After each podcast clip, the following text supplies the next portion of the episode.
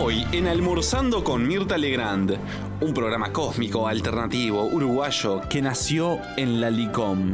universo alternativo. Remesaza, remesaza. También nos acompaña Este año 2020 vuelve una temporada muy especial de Universo Alternativo, pero no la temporada 13, nunca la 13.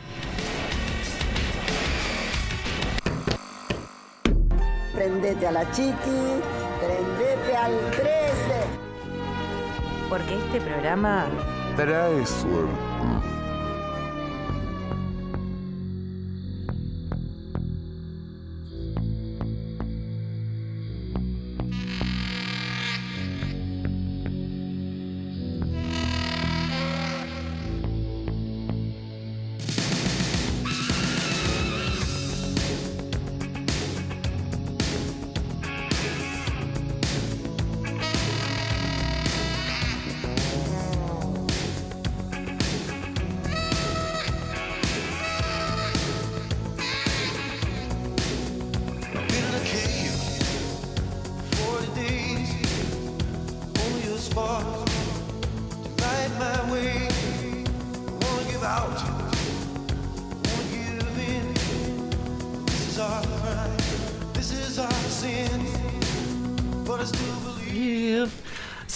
Believe. Qué lindo que Qué cantás, buen Juan. tema. Qué lindo que cantás, la verdad.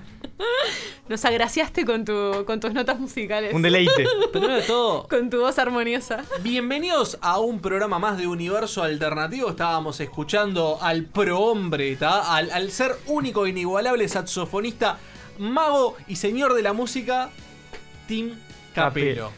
Tu, tu amante secreto. Ojalá. Su, su amor Ojalá. platónico. Su amor platónico. Su amor platónico. Él Su- amaría que, que Tim Capello Sí, le diera bola. bola. Yo me Supiera entré- que existe. Pará, ¿sigue vivo Tim Capelo? Pensé que toda esta gente ya No era me- polvo. No me hagas golpearte con el dorso de mi mano. Porque no, no con el dorso. con ese comentario no mereces la palma, ¿está? Así te lo digo. Tim Capelo sigue vivo, sacó un disco recopilatorio hace muy poco. mm, No, pe- no le pegues más a la Capello mesa. es eterno. pongo violento. Es eterno como Mirta, que, Ah. que, Pensé que es era que el icono de nuestro yo- programa este año. No, Y yo me entregaría a sus brazos musculosos. Ustedes estamos todos seguros de eso, sí, Juan, claro. No Bueno, duda. Por supuesto. No se está operando Florencia Sanguinetti. Este. Hola, Un Florencia. saludo para ella, una Eh, capa. eh, relación directa con expresidente Julio María. Está, me parece muy bien. No, es por saber. Preguntas. Uno pregunta. Negamos Tiene, todo. tiene- tiene que negarlo por obligación, pero todos Claro. sabemos en la verdad que es otro. No sé. Este, no tengo pruebas, capaz que tampoco tengo dudas, no lo sé. Pero bueno, hoy tenemos un programa. Programón. Programón Programón de contundente, viernes. ¿está? Uf. Porque la gente después en YouTube decía, quiero kawaii. Bueno, ahí hay dos bloques kawaii. Pero además, dos bloques de kawaii con contacto desde Corea del Sur. Nos ponemos vamos, a estar internacionales. hablando, y vamos a estar hablando de las cosas curiosas de la cultura coreana. Tenemos una amiga este, de las Sí. chicas de Maua que está viviendo allá en Corea este, con su esposo y va a contarnos un poco cómo es ser un uruguayo en, en Corea del Sur. Es Yo más, diría que bastante cosas turbias. este programa, ¿Por qué no? Siempre terminamos en cosas turbias. Siempre. este programa tiene tantos contactos que si Corea del Norte tuviera internet, también teníamos un, un- Un- una persona en Corea del Norte. Así te lo digo. Así. Pero bueno, y después vamos a tener un- una Mega entrevista. entrevista, mega entrevista con el director de, de la, de la película uruguaya de terror slasher Al morir la matiné. Este, hermano de nuestro ex compañero Bruno Contenti, o sea, quien, Totalmente. va a estar en la entrevista es Maxi, Maxi Contenti. Contenti. Este, el cual Bruno Contenti, el cual fue el protagonista principal de Muñeco Viviente 5, que también la dirigió Maxi Contenti. No sabía que existía eso y no sé si estoy feliz o triste por saber que existe, pero eh, me siento alegre de saber que lo hizo un uruguayo. obviamente, obviamente. Vos porque te, te perdiste muchas cosas, la, la, Claro. la mozzarella lisérgica. No, no era Lisérgica. no era nacido en esos No, momentos. seguramente, de Pero es como, tipo, te, te perdiste joyas, joyas del cine uruguayo. Joyas de, de- El del under. cine under. Una de Kung Fu y otra más de Kung Fu. Uf, uno me contó.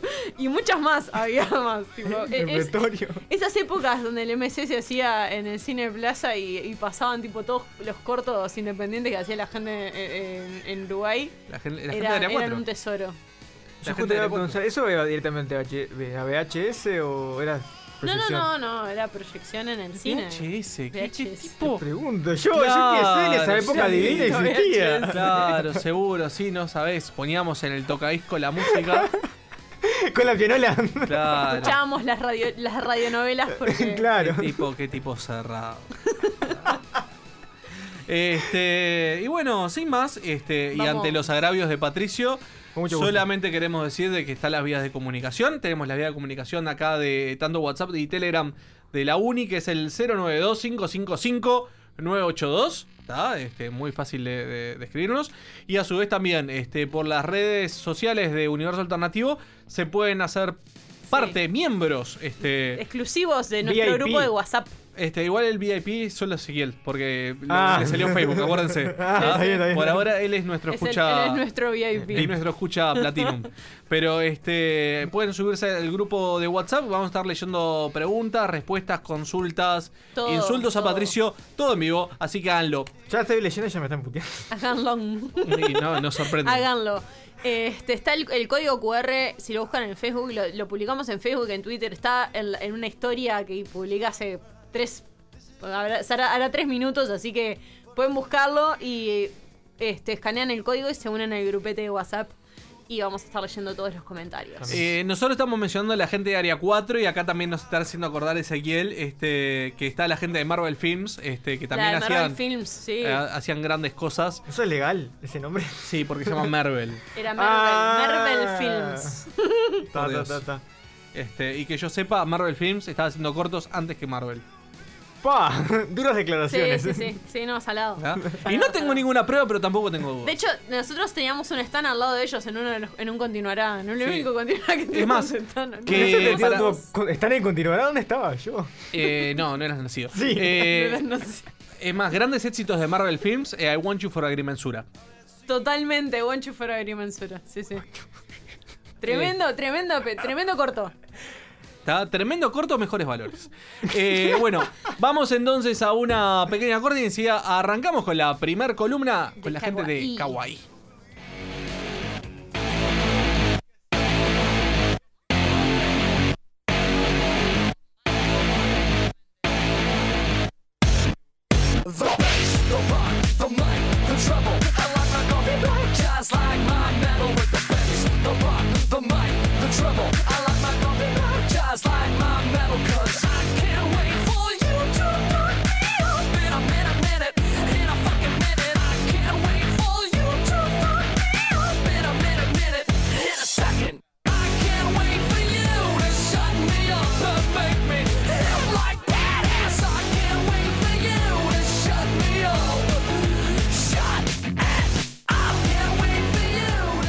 Universo Alternativo, temporada 13. Ya volvemos con más Universo Alternativo. Uniradio. Uniradio. Uniradio. Uniradio. Volvemos con más Universo Alternativo.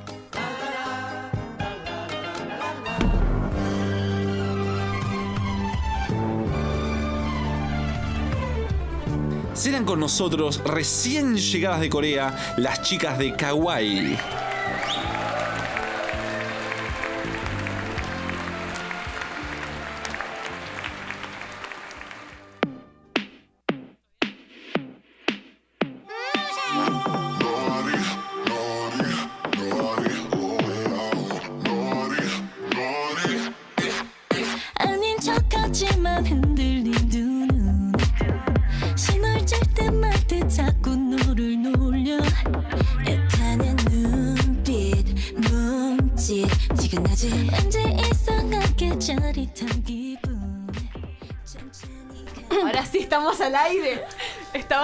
Cosas ahí, justo las agarré. Sí. Estábamos escuchando este Nari de Irene y Sulgi de Red Velvet. Muy bien, muy bien. Sí, Buen, ah, buen tema, buen tema. Tremendo tema, tremendo, Tremendo temón. Pero además, eh, se pusieron, no sé por qué, el K-pop se puso muy vogue, muy tipo, ¿no? Ah, me encanta, me encanta. O sea, muy cultura gay, eh, porque en realidad tipo el vogue Sí, viene de la cultura gay, pero sí. es tipo o sea, te chunga con, con, con Stay Tonight. Sí. Eh, ellas con Mati es tipo muy Vogue, muy tipo de encanta. mano. Amo, amo, amo. Está de más. Está, Está genial. con todo. Sí, puf. Y te diré que, eh, que este año veo que como que los grupos de, de chicas vienen como mucho más fuerte que los grupos de chicos. Hubo otros años que, que tipo que, que los grupos de chicos arrasaban con todo y sacaban tremendos comebacks. Y este año en realidad, por lo- no sé si es que me está pasando a mí o que tipo están sacando tremendos comebacks los grupos de chicas o las, o las solistas. Es que estamos tomando cada vez más fuerza, gente. Más terreno ahí. Sí, sí, sí. Pero sí, Empoderamiento, decís, empoderamiento. Empoderamiento femenino en el K-pop, que así siempre Oh. hace falta. Porque más vale. Sabemos que Más vale que sí. está lleno de, de varones por ahí, entonces siempre viene bien.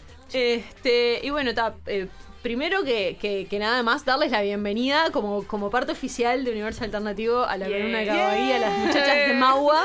Muchas gracias. Este, Y también a Alvis, que nos debería estar escuchando desde, por Zoom.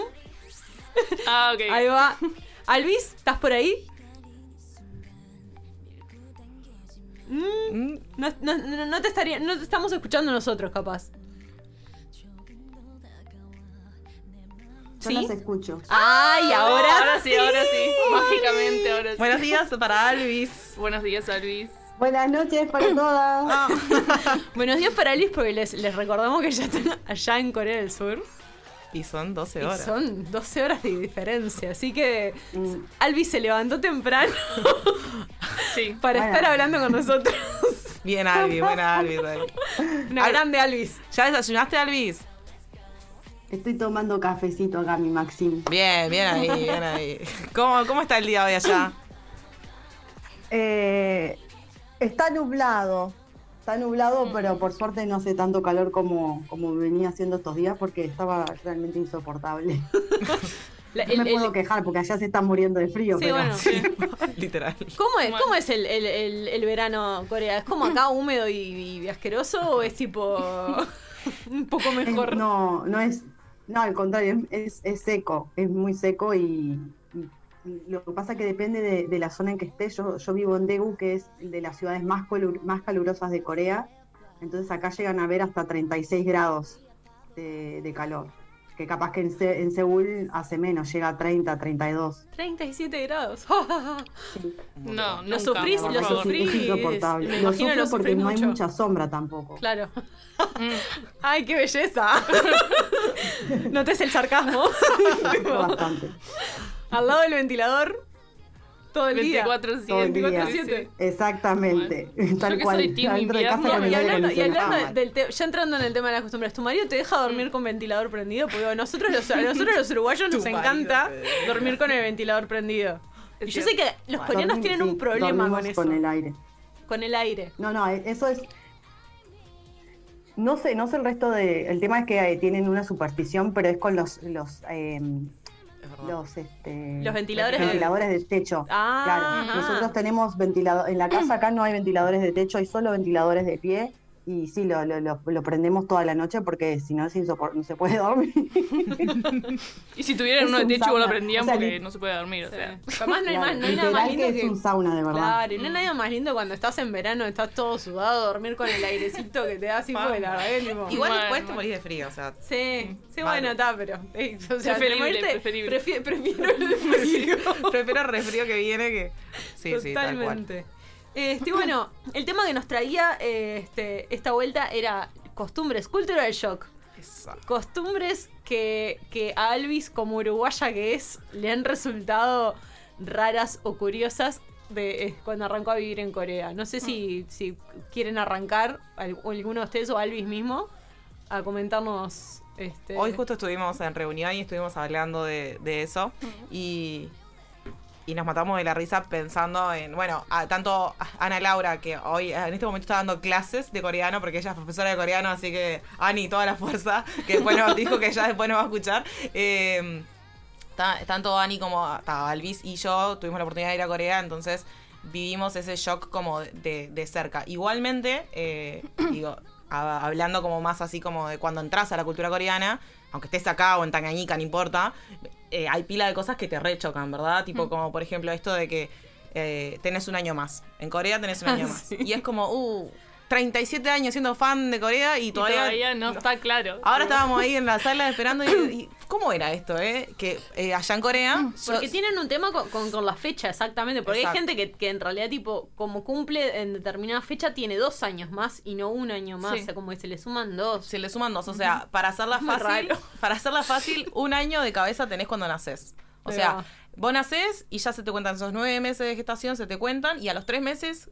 o sea, ya tenés el año. Claro. Entonces, a partiendo de la base que ya en Corea sí o sí te tenés que sumar un año nuevo. Que eso, cuando cualquiera de nosotras entró al mundo coreano, no, vale, vos también incluida. Sí, claro. Fue algo que te. Sí. mm, qué momento. Y sí, otra cosa- sí, cuando dicen los, los idols que van a cumplir 30 y te dicen, nacieron en el 92. Y vos no te no- dan no las cuentas. ¿Cómo? ¿Cómo que van a cumplir 30? No, claro, 30 coreanos, no uruguayos. Tal cual, tal cual. Eh, y bueno, y eso que también cumple, según el calendario lunar, puedes tener, o sea, uno o hasta dos años. Que ahí es cuando lo que vos, entramos en eso que vos decís Yo que me es- acuerdo, yo me acuerdo que, que Kevin Dukis. Mirá lo que estoy hablando, ¿no? De la nostalgia, tuvimos el evento. Ver, Paleolítico. A ver, en cada entrevista que daba, eh, sobre todo eh, un par de entrevistas que, que dio en inglés o este para gente para gente occidental, Mm. hablaba del tema de, de la edad y cómo le rompía los quinotos. Mal. Porque claro, él es de, de los que nacieron como en ese, en ese momento que es tipo que ya naciste, te sumaste un año, pero como el año nuevo, que fue unos meses después, ya también te sumaste otro. Entonces tenía de repente, no sé, cuatro meses y en realidad tipo ya, en vez de, un- de decir que tenía un año, ya tenía dos. Ya tenía dos. Sí. Entonces, claro, él decía, me, me están matando cada vez que hago una entrevista acá, me ponen que tengo, no sé, 28 y yo en realidad tengo 26. Claro. Claro. Tipo, Es que, es que rompe, rompe me hacen, la- claro, me hacen parecer re viejo y en realidad que no. Claro. Y que además Es que eso, sí. eso también te, te cuenta para, para un montón de cosas Claro, de la sí, vida sí. cotidiana de, Core- de Sí, Corea, sí. te cuenta. tal. Sí, bueno, ellos son muy, muy, o sea, tienen como muy, muy presente el tema de las edades, ¿no? Entonces, no, o sea, Sí. es un tema. Eh, Lo primero que te preguntan no es tu nombre, es cuántos años tenés. O sea, No. esa, ese es, esa es la vara con la que miden a ver cómo te van a tratar y si se van a dar contigo o no. La otra cosa que también, que es re importante tanto como la edad, es el tema del grupo sanguíneo. Ay, uff. Que ellos Sí, son que como... yo- Japón también tiene un tema con los grupos sanguíneos Sí, y horóscopos para grupos sanguíneos. ¿Vos sabés lo que decís? Ay, qué inventa. Los tipos de personalidad por grupo sanguíneo. Y que además, para nosotros es como... la- Ah, claro, es como que tipo, no. es que te involucras, en- te empezás a involucrar en el, en el mundo de los idols, este, tanto japoneses como coreanos, te, te dan tipo todos los datos, y uno de los datos que te dan es grupo sanguíneo. Vos decís, yo no ¿De sé qué me ni sirve qué saber carajo, eso, tipo? grupo sanguíneo soy yo, ¿qué, qué, por qué Claro. quiero saber? Mal, mal, que Mal. para ellos es como re... eh, bueno, define, en muchas entrevistas de trabajo se pregunta cuál es el grupo sanguíneo porque para ellos eh, hay determinado, o sea, define tu personalidad, cómo los otros te van a ver eh, y también así si, si, si me voy a juntar contigo o no. No solo la edad, sino también, ay, ah, sos so, mm, no, con los so yo no me llevo. Sí. Y ya de por sí ya no te hablan. eso es como, tipo, es como que acá alguien diga, ay no, mira, yo soy acuario y con los de Virgo no me llevo. Entonces, Claro. si vos sos Virgo, eh, Contigo no, no. quiero que no quiero ser tu amigo. Es tipo, para. Sí, está. O sea, o sea, eh, igual, o sea, no sé qué, no sé en qué, eh, no sé, capaz que Alvis nos puede decir en qué, en qué nivel de, de, de qué nivel de caso se le hace a, a- a esa cosa de los tipos de sangre o es acá como los, o, es como acá con los horóscopos. Porque es tipo, acá la- hay gente que cree, pero es tipo, no vas a dejar de ser amigo de alguien por No, signo no, o tipo no. cosas por el estilo. Es como que tal, crees y bueno, tipo, si crees en realidad es como que tal, es como son más sugerencias que mandatos. Mal. Sí, tal cual. Y, y, y no, yo qué sé, no, no he visto nunca a nadie pelearse con otra persona porque era un, No. un signo X. Pero no sé, allá suerte, en realidad con el tema de, lo- de los grupos sanguíneos si es más estricto o, o hay gente que le da lo mismo y hay gente que no. No sé. Sí, sí. A, a- mí no, me ha pasado en lo personal de toda la gente que he conocido que me pregunte mi, tipo de sangre. Eh, sí me lo preguntó Samun, que es mi esposo, y que por casualidad somos los dos eh, A positivo, así que somos del grupo A. en, mi casa tenemos del grupo O, del grupo A y del grupo eh, A, AB. Así que hay de todo, un poco en, esta familia. Pero en sí no, a mí no me ha pasado que me pregunten. Sé que es importante, pero no es que tipo que porque seas diferente sangre te van a dejar hablar, pero sí como la, si, si, si pues, son en una barra de amigos, si alguien actúa de determinada forma, es como que, ah, ¿viste? Sos que porque esperar. Ay, vos, vos sos tan Ay, A, que sí lo hacemos, ¿no? ¿eh? A que Eso- duele. Eso es así. Eso Sí, creo que lo hacemos con acá- los acá signos. sí, sí. Sos tan sagitario, sos tan, no sé. Hay gente que lo hace. Hay gente que lo hace. La verdad. Exactamente. Pero no es que tipo que dejen de, de hablarte por, o ser tu amigo porque por el, por el tipo de sangre. Eso no, no- al menos a mí no me ha pasado. Bueno, qué bueno saber eso. Bueno, sí. Yo la verdad, tipo, eh, eh, su- est- mi, mi signo, o sea, mi tipo de sangre, la realidad es que lo supongo porque no lo tengo tan claro. El- el de todos. Así, así de simple te lo digo. Yo le pregunté a mi madre cuando empecé con toda esta movida de Corea y me dijo, no, está, está ahí Yo- en, algún papel de cuando naciste. Y fue como, ¿dónde? Yo Hace le pregunté a mi 30 madre y me dijo, y seguramente se asó. Y sí, el universal. Y si no Fue sos, no importa. Es como, tipo, no sé, No, ¿qué me no tengo ni estás idea que estás hablando mal. Pará, Luis, pero vos nos contabas hoy de pila de cosas eh, que, que te han venido llamando la atención, que son como re... ¿What? Eh, Ay, es que es demasiado. Lo que pasa es que ya eh, voy viviendo dos años acá y es como que Claro, muchas cada cosas. vez que salgo a la calle, cada vez que salgo a la calle me, me encuentro con algo nuevo. Y, y yo soy una persona que tipo que para todo tengo que, o sea, pregunto de- por cuál es la razón, o sea, como que necesito un argumento, una base de por qué se hace algo, entonces lo atomizo bastante a mi marido con, con algunas cosas. Eh, o sea, lo que más me llama la atención es todo, o sea, todo lo que tiene que ver con el tema de la estética. O sea, ya sabemos que, que los coreanos son como muy obsesivos con, con la estética y la belleza y, y tienen como que muchas curiosidades con- en- o sea, alrededor de, de eso. Por ejemplo, que, ta, que Tania también ah, en esta lo sabe porque ella también cuando vino lo vio. verdad, verdad. Las, mu- las mujeres con el tema del rulero en el, en el cerquillo. Salen a la calle con el rulero puesto. No por todos lados, en el, en el, en el ómnibus, en el, en el subte, en, en- bueno, hasta, hasta una vez me crucé en un, en un parque de diversiones, la mina estaba con, con el rulero y es como que ta, ya estás en la cita o ya estás reunida con tus amigas acá en el parque, sacate el rulero. Amiga, se te va a volar en la montaña rusa. mal. O sea, sacate te, eso, a amiga. la te subás a- te subís a la montaña rusa y vuela el rulero y le encaja en un ojo a alguien. Mal. Que además como que llega un punto que decís, está, ya estaría, porque están como reproducidas y tienen el rulero en el medio de la frente. Claro, como, como- "Nah, no, no da. Era O sea, todo glamour hasta el rulero. Claro, Ah. y solo, o sea, a veces se lo sacan para la foto y se lo vuelven a poner y es como... y ¿Cuál es el punto? Claro. Tipo, Y ¿Cuál es como el punto del rulero? ¿Preguntaste a? Además que es el, cerquillo, o sea, mucho no se puede descuajeringar el cerquillo. Sí, Sí, no sé. De, de tu curiosidad, Alvis, ¿preguntaste por qué es eso? Que vos decías ahora que te gusta mucho preguntar y saber por qué. Sí, pero me dijeron que es por, que por un tema, como dice Tania, que es un tema como para estar prolijas, eh, o sea, le- se lo sacan nada más cuando se van a sacar una foto o algo, o sea, que Ta, es un que tema no. estético. Contale que queda... Contale que al revés, porque la verdad que, que nunca. No, no, no. no. Pará, y lo que... Yo Bueno, la verdad parece, esa no la digo, tenía, ah, para nuestra cultura eso es re curioso. No, no. Sí, sí. Es re curioso, re curioso. Pero que... Lo que pasa es que mismo, yo no la tenía esa del rulero y la verdad, tipo, me dejaste de cara, tipo. Es lo más normal, o sea, lo más normal que te subes a un bondi, que un subte, lo que sea, y que están todas con los ruleros. Y están re, se pasan mirando al espejo, Ah, sí, eso, en esto que Ah. hablabas vos, Alvis, del tema de la, de la cultura de Otra, la otra curiosidad esa del espejo. Bueno, eso que decías, ¿no? Que hay espejos eh, de cuerpo entero en los baños públicos y demás es... Por to- no, por todo, Por en- por todos lados. En el subte también hay. Cuando vas al subte hay, hay con cada estación hay un, hay un espejo grande de pie para que se puedan ver y se, se, se arreglen, ¿no? Antes de entrar, entrar al subte.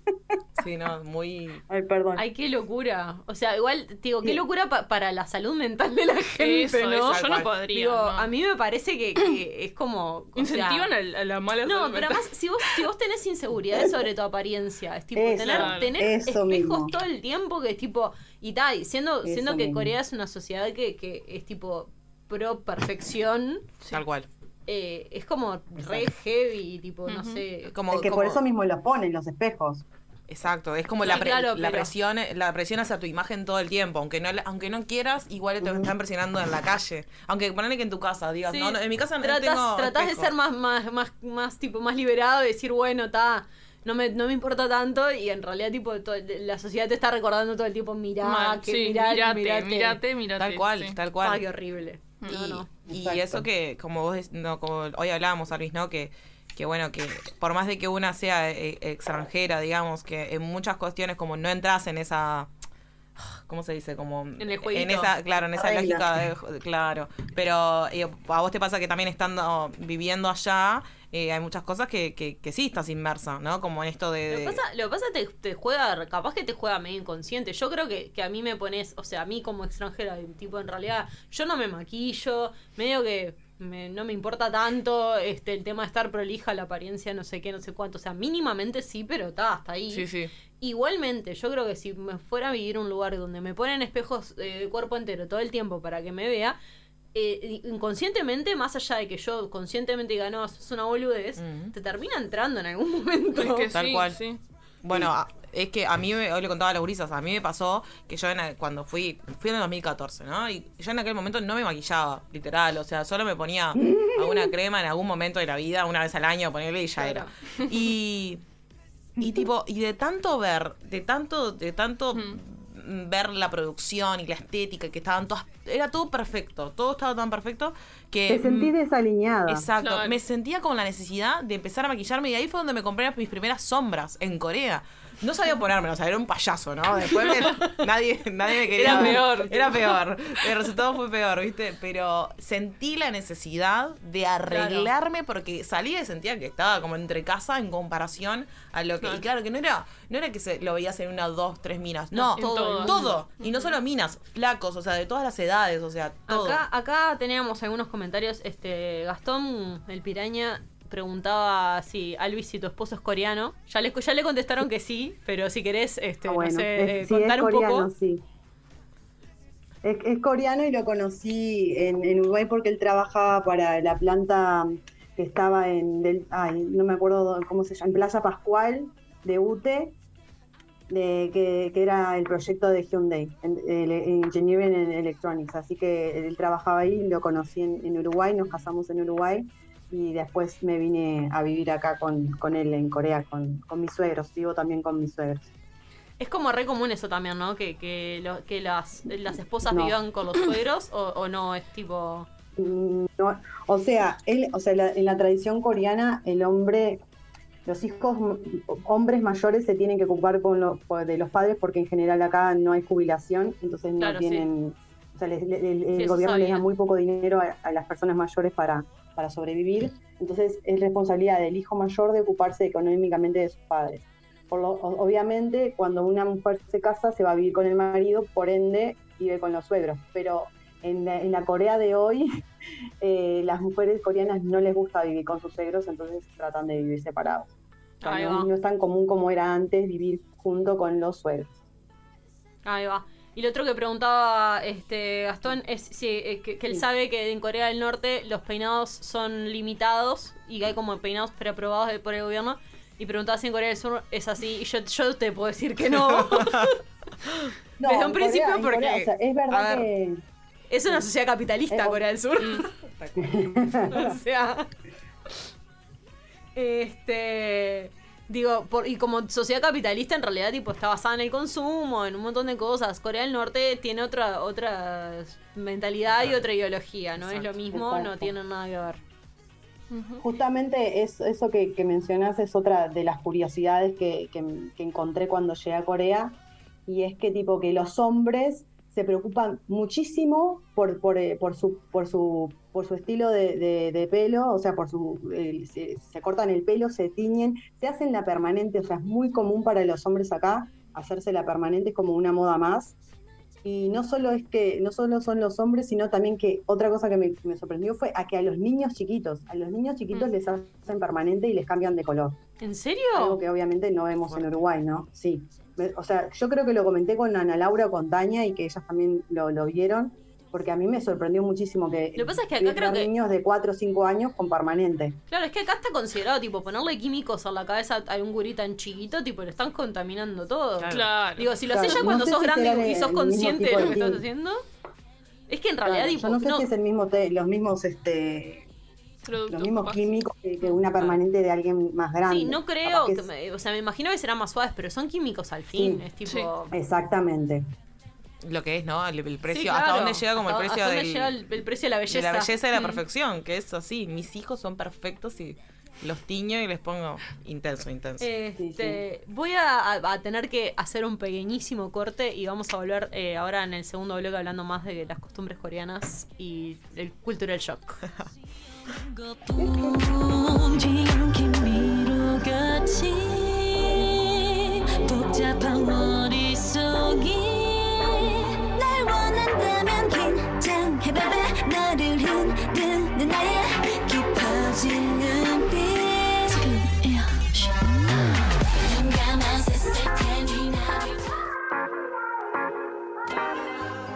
Ya volvemos con más Universo Alternativo. Volvemos con más Universo Alternativo.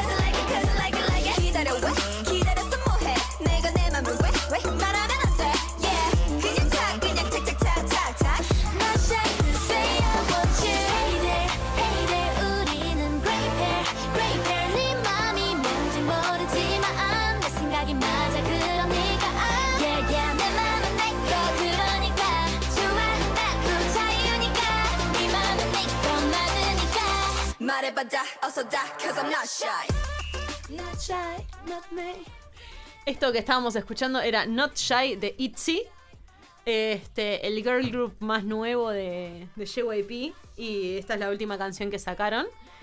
Este. se, está, se está mostrando mensajes perdí, me acá perdí, porque no- sí. no entendí. Es que estamos eh, con Alvis. Tiene tanto Alvis, pensó tantas cosas que no sabe por dónde seguir. Y es como vos tirá, tranqui, que hay un montón de Acá cosas. estamos en, en familia, Claro, no pasa nada. estamos Alvis. entre amigos, ya era. ¿Seguís, seguís este, conectada, Alvis? Sí, sí, las estoy escuchando. Mirá que no pasa nada acá. Habla, habla como si estuviéramos hablando. Sin verlas. es raro, sí. Claro, claro. Nosotros porque estamos acá, es como diferente. Claro, ¿no? claro. Ella está ahí en el Zoom. No, y la antes casa. la columna, como era que todas nos veíamos, era también era más fácil. Claro, En, el, en el YouTube de última estábamos todos en el mismo nivel de. O sea, estaba como level. Claro. Todos nos veíamos, todos nos pisábamos entre nosotros. Por eso espero que haya silencio para hablar.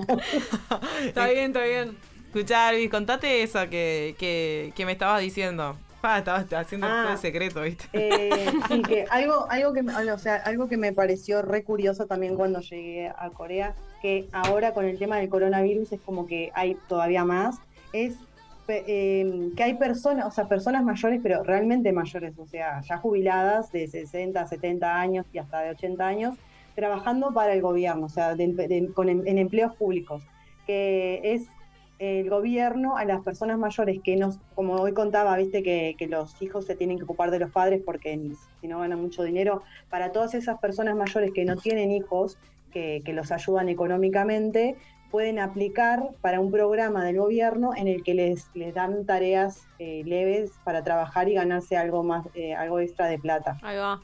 Es que, bueno, de hecho, perdón que te corté. Este, de hecho, No, yo. entonces este, había sí. mucho de eso. Claro, no, yo había dicho, habí- había visto de hecho un, un- documental hace un tiempo, que yo siempre yendo a, la tur- a las turbiedades, perdón. me Eh, encanta, que Ale. Esto encanto, Ale. Esto encanto. Lo turbio es tu encanto. Yo siempre yendo a las turbiedades, perdón, Y pero nosotros ta, te seguimos, ya era. Había, había visto un documental hace un tiempo del problema en realidad que genera el tema, el tema de que no tengan buenas jubilaciones para la gente mayor que no tiene familia y que pasa con muchas señoras mayores que terminan este, cayendo en la prostitución de- dentro de la tercera edad. Este, Por que- necesidad. Por, por necesidad, pues no tienen, no tienen cómo sobrevivir. Que es una, un, un horror en realidad, ¿no? Pero bueno, está. Sí, es que. eh, O sea, sí tienen jubilación, pero solo, el- o sea, como que los empleados públicos, los que va. trabajan para el gobierno sí tienen jubilación. Las personas que son, como en Uruguay, de, emplea- de empleos privados, No tienen esos cajas no, no tienen jubilación. Claro. Exacto, tienen que ahorrar de su dinero y sí, les da, el gobierno sí les da algo, pero obviamente no es lo mismo que una jubilación. Claro. Claro. Que Entonces uno lo- es muy corto. Entonces ahora con el tema del coronavirus, hay que surgieron un montón de tareas extras, obviamente, Sí, claro. para hacer. eh, en, en los subtes hay personas, hay, per- hay securities que son personas mayores, son se- este, abuelitos, que están como chequeando de que todo el, mu- de que todo el mundo te lleve la máscara. También hay como hay un grupo que es solo para eh, eh, chequear de que todos lleven su máscara dentro del subte y bueno, y hay otras tareas más de control y de, y de ayudar a, a- a controlar este, que- O sea, los al- datos de la gente para el coronavirus.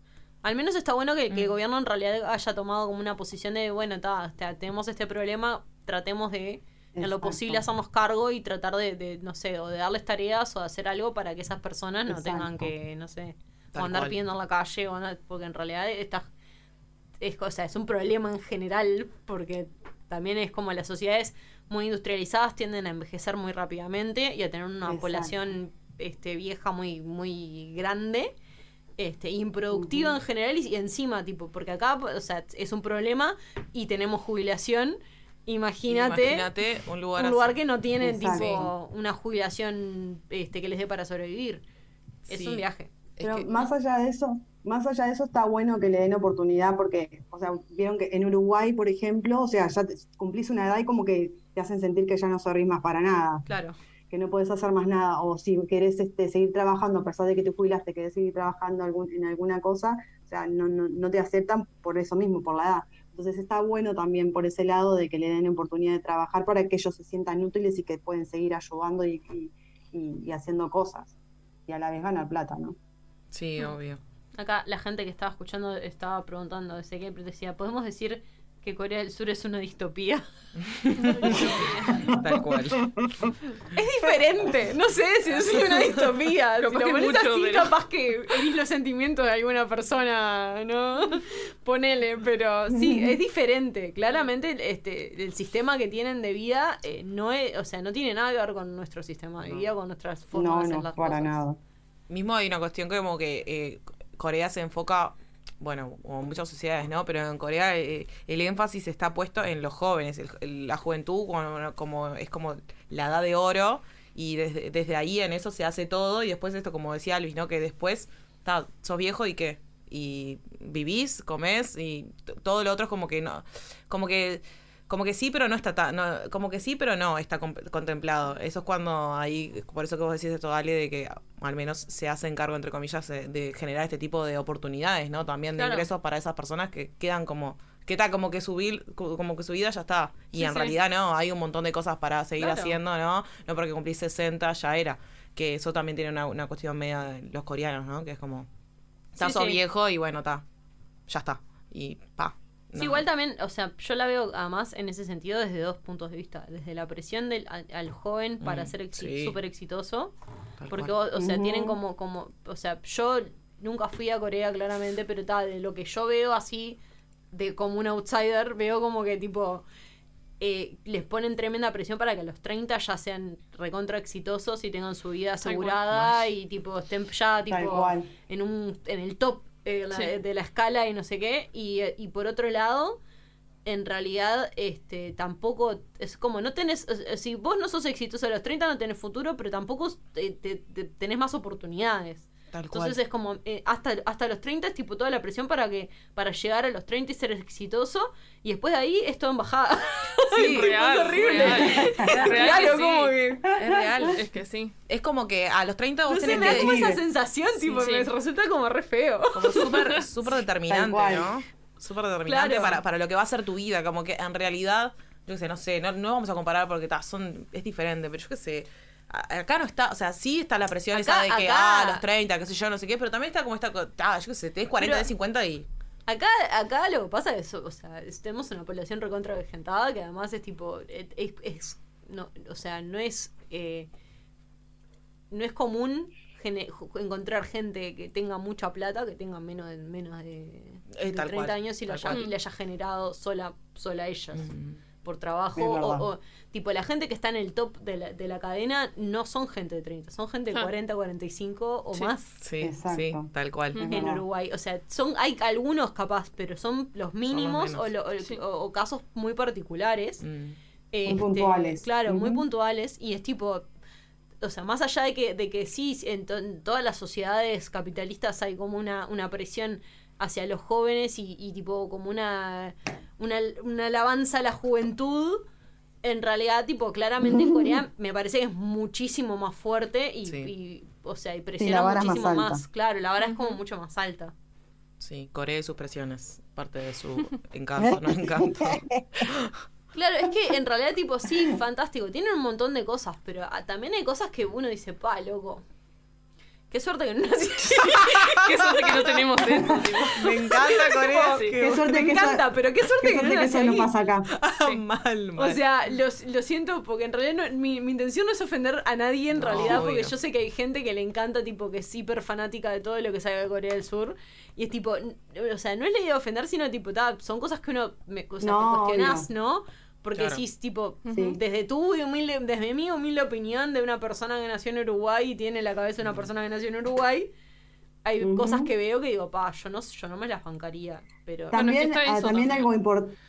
Que, que al ser uruguayo. También algo- Ah, bueno.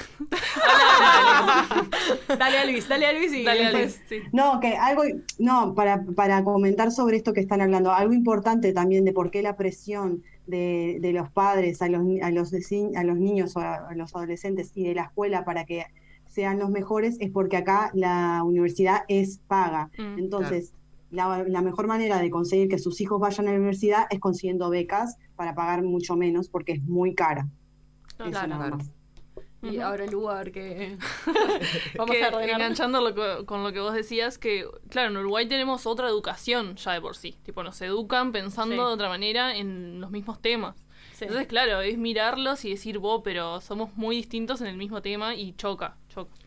Claro, no más vale. Bueno, ta- acá también este Gastón estaba preguntando qué presiones ej- ejerce la sociedad co- coreana sobre vos, Alvis, que estás allá. Y sos una uruguaya en Corea. Qué pregunta Encima- complicada. ¡Qué ¡Qué, momento! qué momenting! Eh, encima, en sí, o sea, la sociedad no aplica ninguna presión, sí lo aplica mi familia. Que es parte de la sociedad. Y que es peor, capaz. que es parte de la sociedad. En esto, en esto que hablábamos eh, hoy del, del tema de la estética y, y de, y de la belleza, por ejemplo, eh, Sam Moon, el, el- la otra- el otro día que salimos a, a comprar este, una, una ropa y eso, es como que me eligió con, con la de la tienda, tipo cómo vestirme todo, porque claro, yo soy lo visual de la casa, o sea, yo represento la casa en el exterior. Entonces me tengo, me tengo que, que- que ver bien, no solo porque represento la casa, sino porque soy extranjera. Entonces la gente, al- a todos lados que yo vaya y diga mi nombre, se van a acordar de mí, porque no hay otra extranjera, en, en- por, lo- por lo menos en Debu eh, son, somos muy pocos los extranjeros que hay. Entonces, obviamente, una cara extranjera va a quedar más en el recuerdo de si voy al correo, al hospital o donde sea, que, cual- que cualquier otro coreano. Va un coreano mal vestido y se olvidan porque pasan tantos coreanos por, por, por ese establecimiento que... Un coreano mal vestido. Claro, pero si voy yo, es como que, ah, la sos- claro, la extranjera. Wegugin es Ah, esta es la, esta es la uruguaya. Esta es la- ah, y encima de Uruguay, que Uruguay, acá en claro. DU Claro. no hay, no hay uruguayos. No, me imagino. No, que no deben saber ni dónde no queda, sé, no sé en realidad tipo cuántos uruguayos realmente habrá en Corea del. Sur viviendo. No creo que sean demasiados. Tal. Bueno, en, en- yo tengo, tengo una, una amiga que también que vive en, en Seoson, que es Seoson, no sé cómo se pronuncia bien, perdón, que es cerca de Seúl, que, que también ella se casó con un coreano y vino a vivir a Corea. Sé que hay una también en Busan, Ah, mirá. pero no, no, no la conozco mucho. O sea, hay algunos, no hay un montón, porque obviamente es muy difícil llegar a Corea desde Uruguay y muy caro, Detalle. pero, pero, pero sí, sí hay algún, algunos este, uruguayos aquí.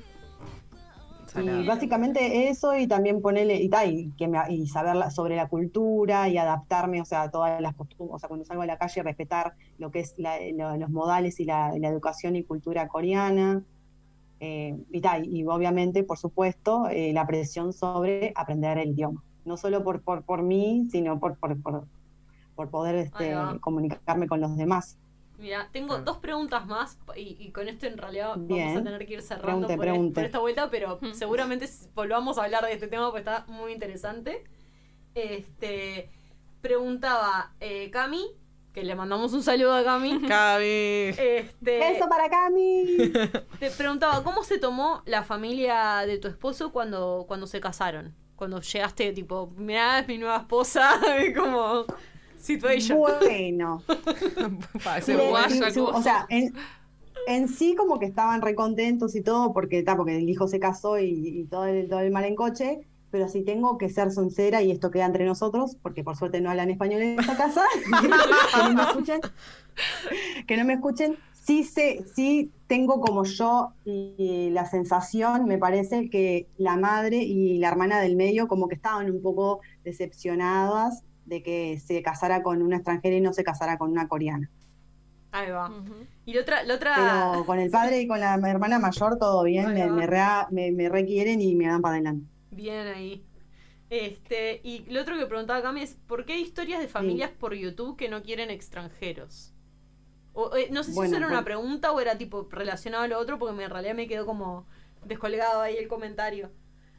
Porque creo, no que, creo sé. que venía, venía como en comentario, tipo, porque sabe que hay, que hay familias que no quieren extranjeros, que en realidad tampoco, o sea, expliquémosle a, eh, a la gente igual eh, por qué hay familias que no quieren extranjeros. No sé si... Bueno, sí, no sé si a ver, a ver, Tania o, o Lu quieren Comentalo, comentalo. Comentalo tú, Luis. No, es que yo no, yo no sé, yo puedo sacar una hipótesis de por qué, o sea, obviamente porque es muy difícil eh, para un extranjero acoplarse a lo que es la cultura coreana y obviamente la vida es más fácil de, de llevar y de convivir si, si, si vivís con alguien que, que sabe que sabe de tu misma cultura y la practica. Claro, yo asumo... y- Yo, perdón, Alice, yo asumo también que es, que es parecido a lo que les pasa a los japoneses. En Japón, eh, de- o sea, viendo también este, cosas sobre la cultura japonesa, eh, una vuelta en un documental comentaban que, por ejemplo, los lugares que venden trajes para las entrevistas de trabajo, le venden a todo el mundo el mismo traje. El mismo tal cual, porque en realidad, en la cabeza de ellos, destacar no está bien. Está bien ser parte de la masa.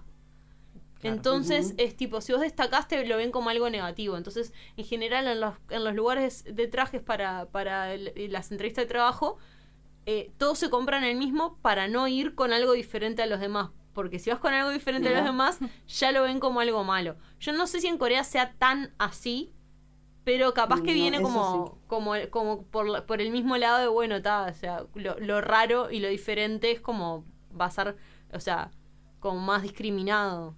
Eso, eso no sabría decirte. También el- lo otro que también puedo decirte es que, o sea, de, de eso de, de sobresalir que vos decís, es que obviamente un- con el tema de los hijos, los hijos que sean de padres de diferentes países van a hablar más de un idioma. Sí. Entonces vas a- en ese sentido, cuando vas a la escuela, vos vas a tener como una superioridad frente a tus compañeros porque vos, te- vos podés hablar más de un idioma Claro. y ellos solo pueden hablar coreano. Eso es otra de las, de, de las razones. Capaz también por el tema de esto de, de- ay, no, no quiero sonar mal, pero capaz de esto de como de preservar la raza coreana, Claro, o sea, de sí, como sí, que estaba- tener estaba hijos coreanos, eso, coreanos, sí. como que Sí, No tienen sé- como no esa sé tendencia a, a, preser- a preservar como las líneas sanguíneas, ¿no?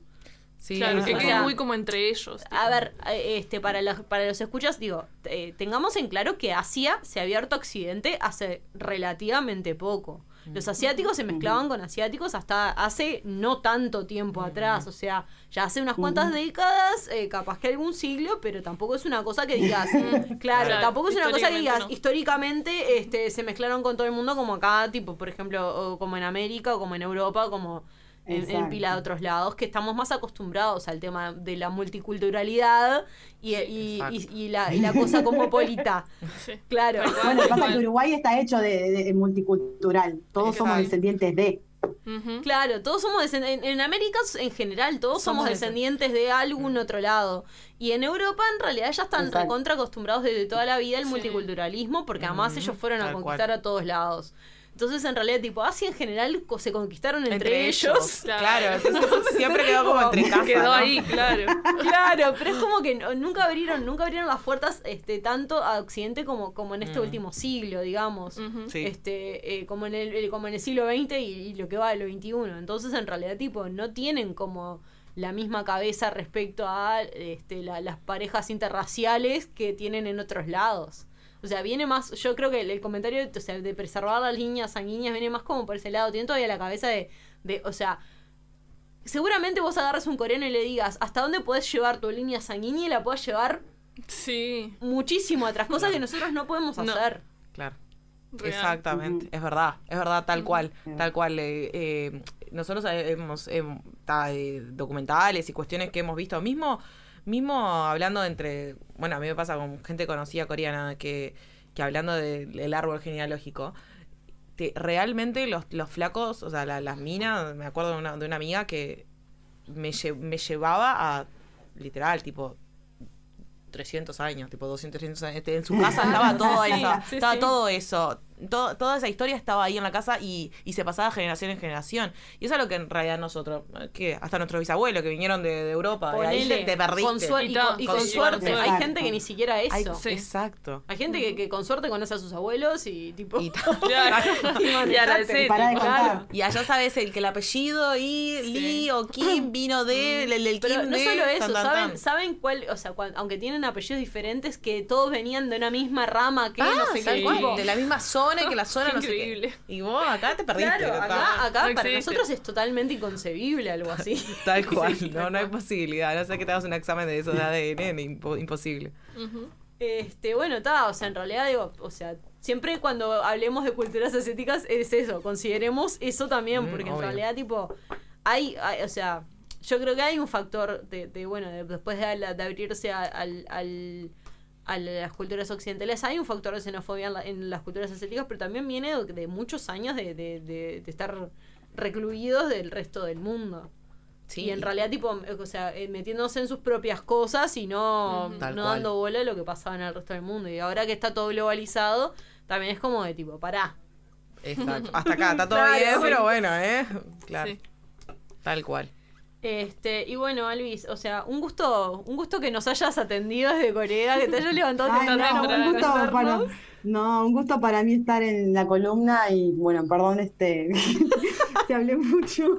No, para nada, nos encanta escucharte. Mira, cuando bueno, quieras, cuando quieras cuando venir a- y hablar más, estar por Zoom, eh, no, yo encantada, la verdad creo que la gente también, pues estuvieron todos recopados con la columna y comentando pila de cosas, así que este un gusto tenerte como siempre. Igualmente, muchas Muchos gracias por cariños. invitarme. Ay, sí. Que tengas un lindo Te viernes. extrañamos cuando vengas, cuando vengas a Uruguay de vuelta tenés que avisar y, y te- tenemos pendiente una juntada Obvio. todavía, así que Ten- tenemos, pen- te- tenemos pendiente una juntada ahí de, de Guri Chicken. Sí, Ay, sí, sí. La Ay, pueden, totalmente. la pueden hacer ustedes igual. Hay que comer pollito. No, no, Y te no. llamamos por Zoom. No, la- o sea, por que ella se compra ya. Claro.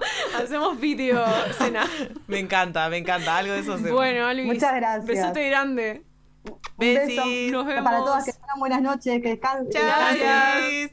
Este, bueno, escuchas, eh, nos vamos a una pequeña pausa y ya vamos a, ya volvemos con la entrevista a Maxi Contenti. Let your face off, disappear. I'm your eraser. Aim the cut just like a razor. Murk up in this world, my blazer. I got all the boys on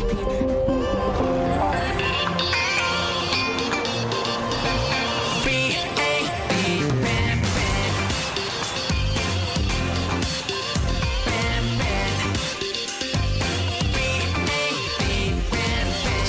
점점 더널 차갑고 뜨거움에 처했나? Oh no no no.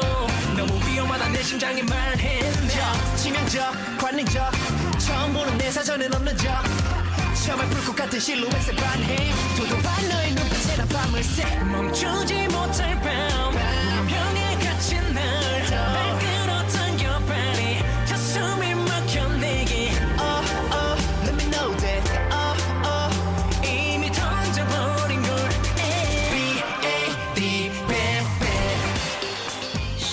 con más Universo Alternativo.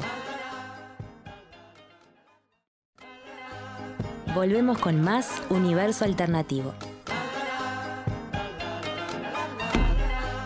Universo Alternativo, temporada 13.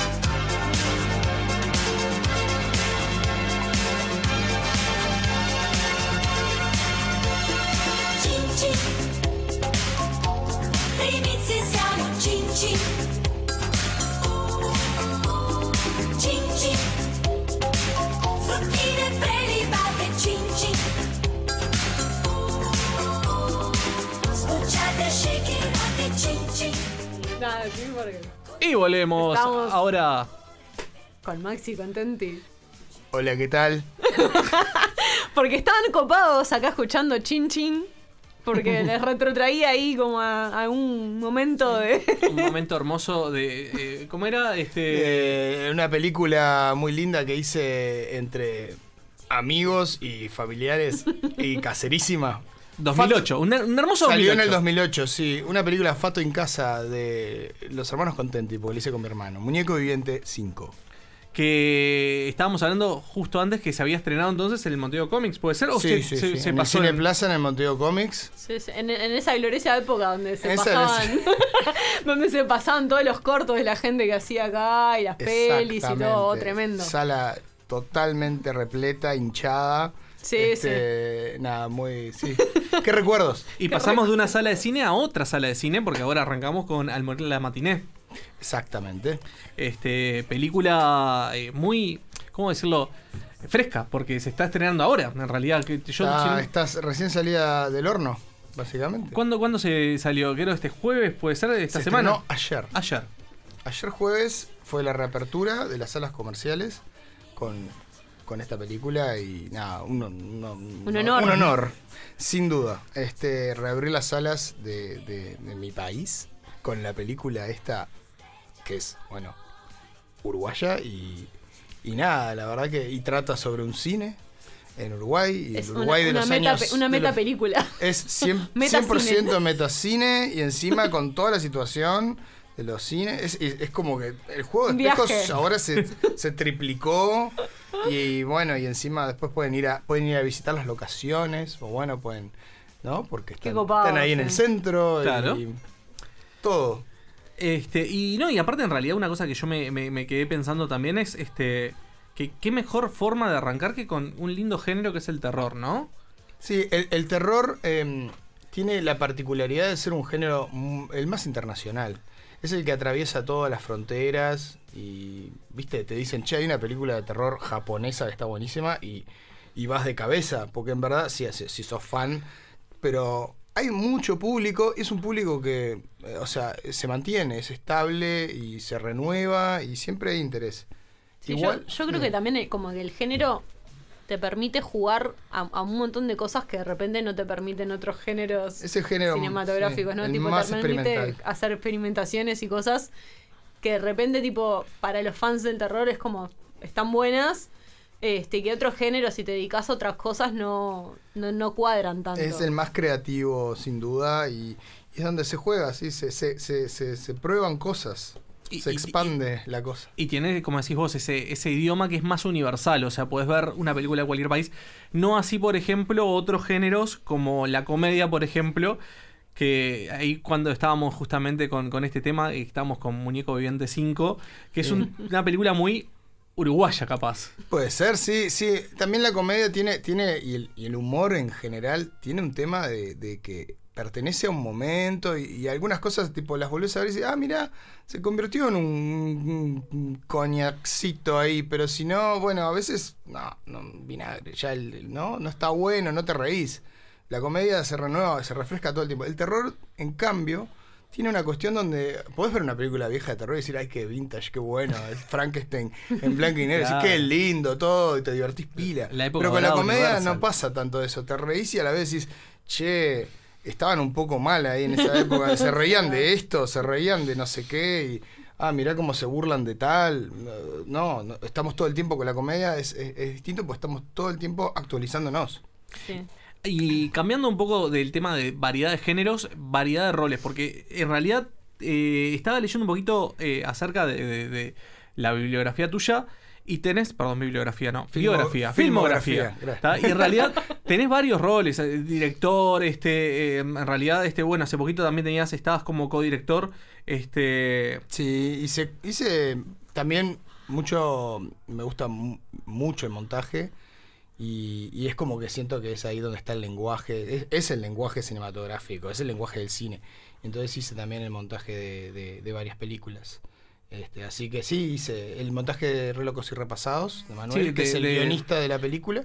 Ahora la, la- la- el documental en realidad la selección uruguaya. La El documental de Hélices lo, lo codirigí con Adrián Barrera, un amigo que, que bueno, desarrollamos ese proyecto y, y, este y también hice el montaje de una película de Luis Ara, de documental, Teros, el, de, el de rugby y, y de todo, sí. En realidad, o sea, me gusta mucho la- hacer cámara. hacer Dije la selección uruguaya y lo que pasa es claro, hay que aclarar rugby porque la gente piensa selección uruguaya, fútbol. No, hay que decirlo, sí, sí. Rugby. Lo que pasa que eh, ese documental trataba de cómo Uruguay volvió al Mundial después de como 12, 13 años.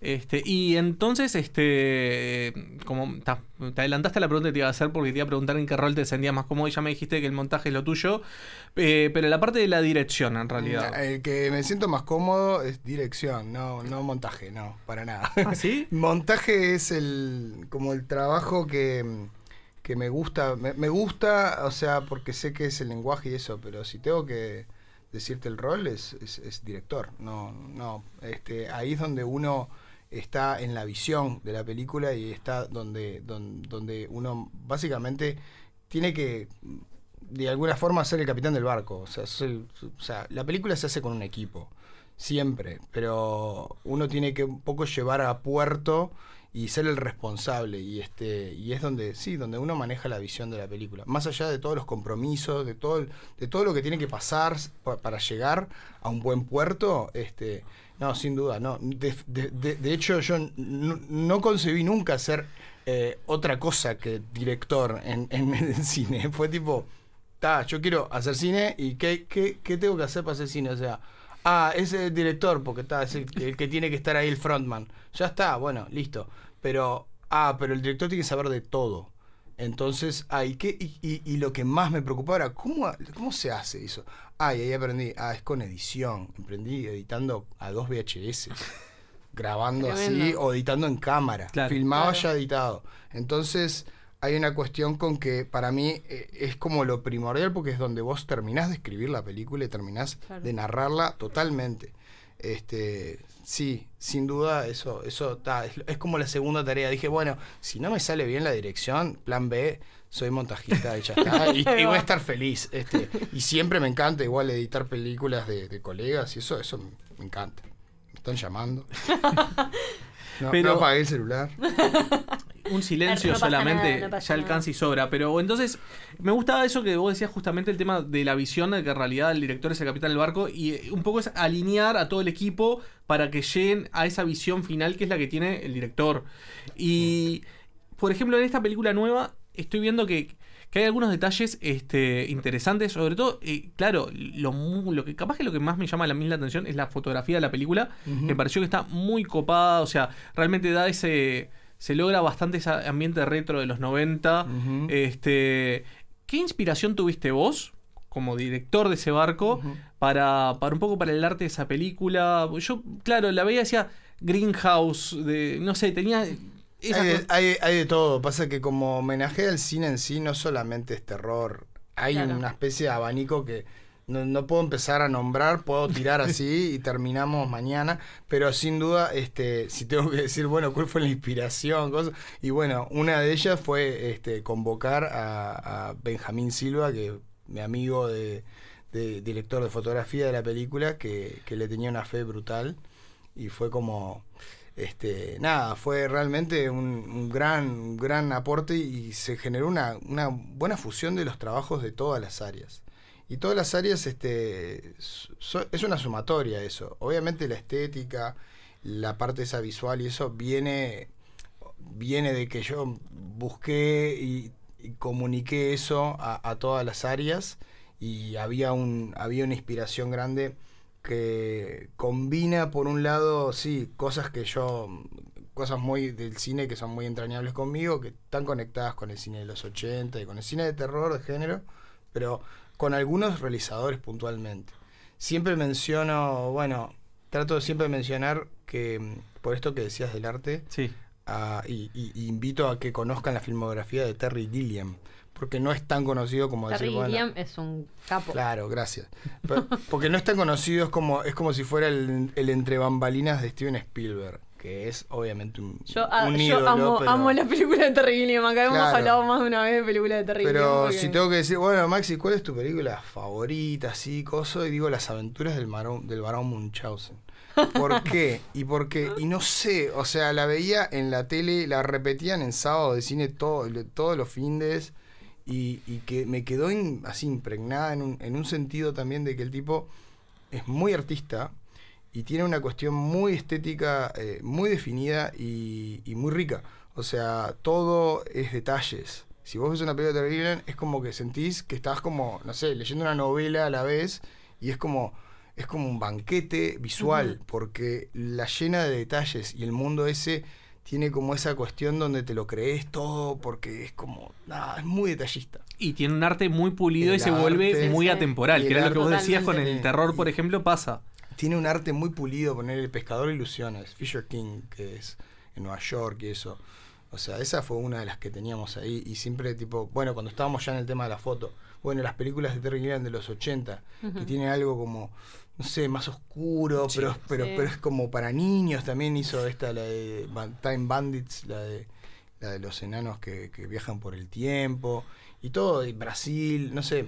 Pero obviamente sí está la factoría Spielberg, está por otro lado John Carpenter como una gran inspiración de, del encuadre, de la búsqueda, no sé, de cierto formalismo medio hitchcockiano, de mantener el plano. No sé si ustedes la vieron. la No, todavía no. Ah, Todavía no bueno. la- Es no que la en hemos realidad, podido ver. claro, con el estreno tan cerca Vimos teníamos ganas de ver. claro, te queríamos verla antes, pero no nos daba el tiempo. no el tiempo. Bueno, Pero- la van a poder ver ahora. No, no, es que seguramente la, la vayamos a ver. Que en realidad hubo un tema de coordinación a ver si no íbamos ayer corriendo a verla. Y no pudimos, la verdad, tipo, se nos complicó, pero ta, vamos a ir, vamos a juntar a todo el equipo de Dubai pa- para ir a ver la peli. Porque aparte cuando nos enteramos de la película, surgió el tema, claro, la mayoría, del- esto es un programa de cómics, ciencia ficción, surgió el tema, eh, Maxi Contenti, y empezamos a ver la, la película Muñeco Viviente 5, ¿te acordás Muñeco? Y nos empezamos a acordar de cuando la vimos allá en el 2008. Sí, claro. Dijimos, tenemos que hacer la entrevista ahora, que aparte, digo, eh, te estás Sí, pasando sí. por todos los Sí, canales. estoy como una quinceañera. Me, me llevan a todo y me saco fotos. y- Claro, me no, encanta, tremendo. o sea, la verdad que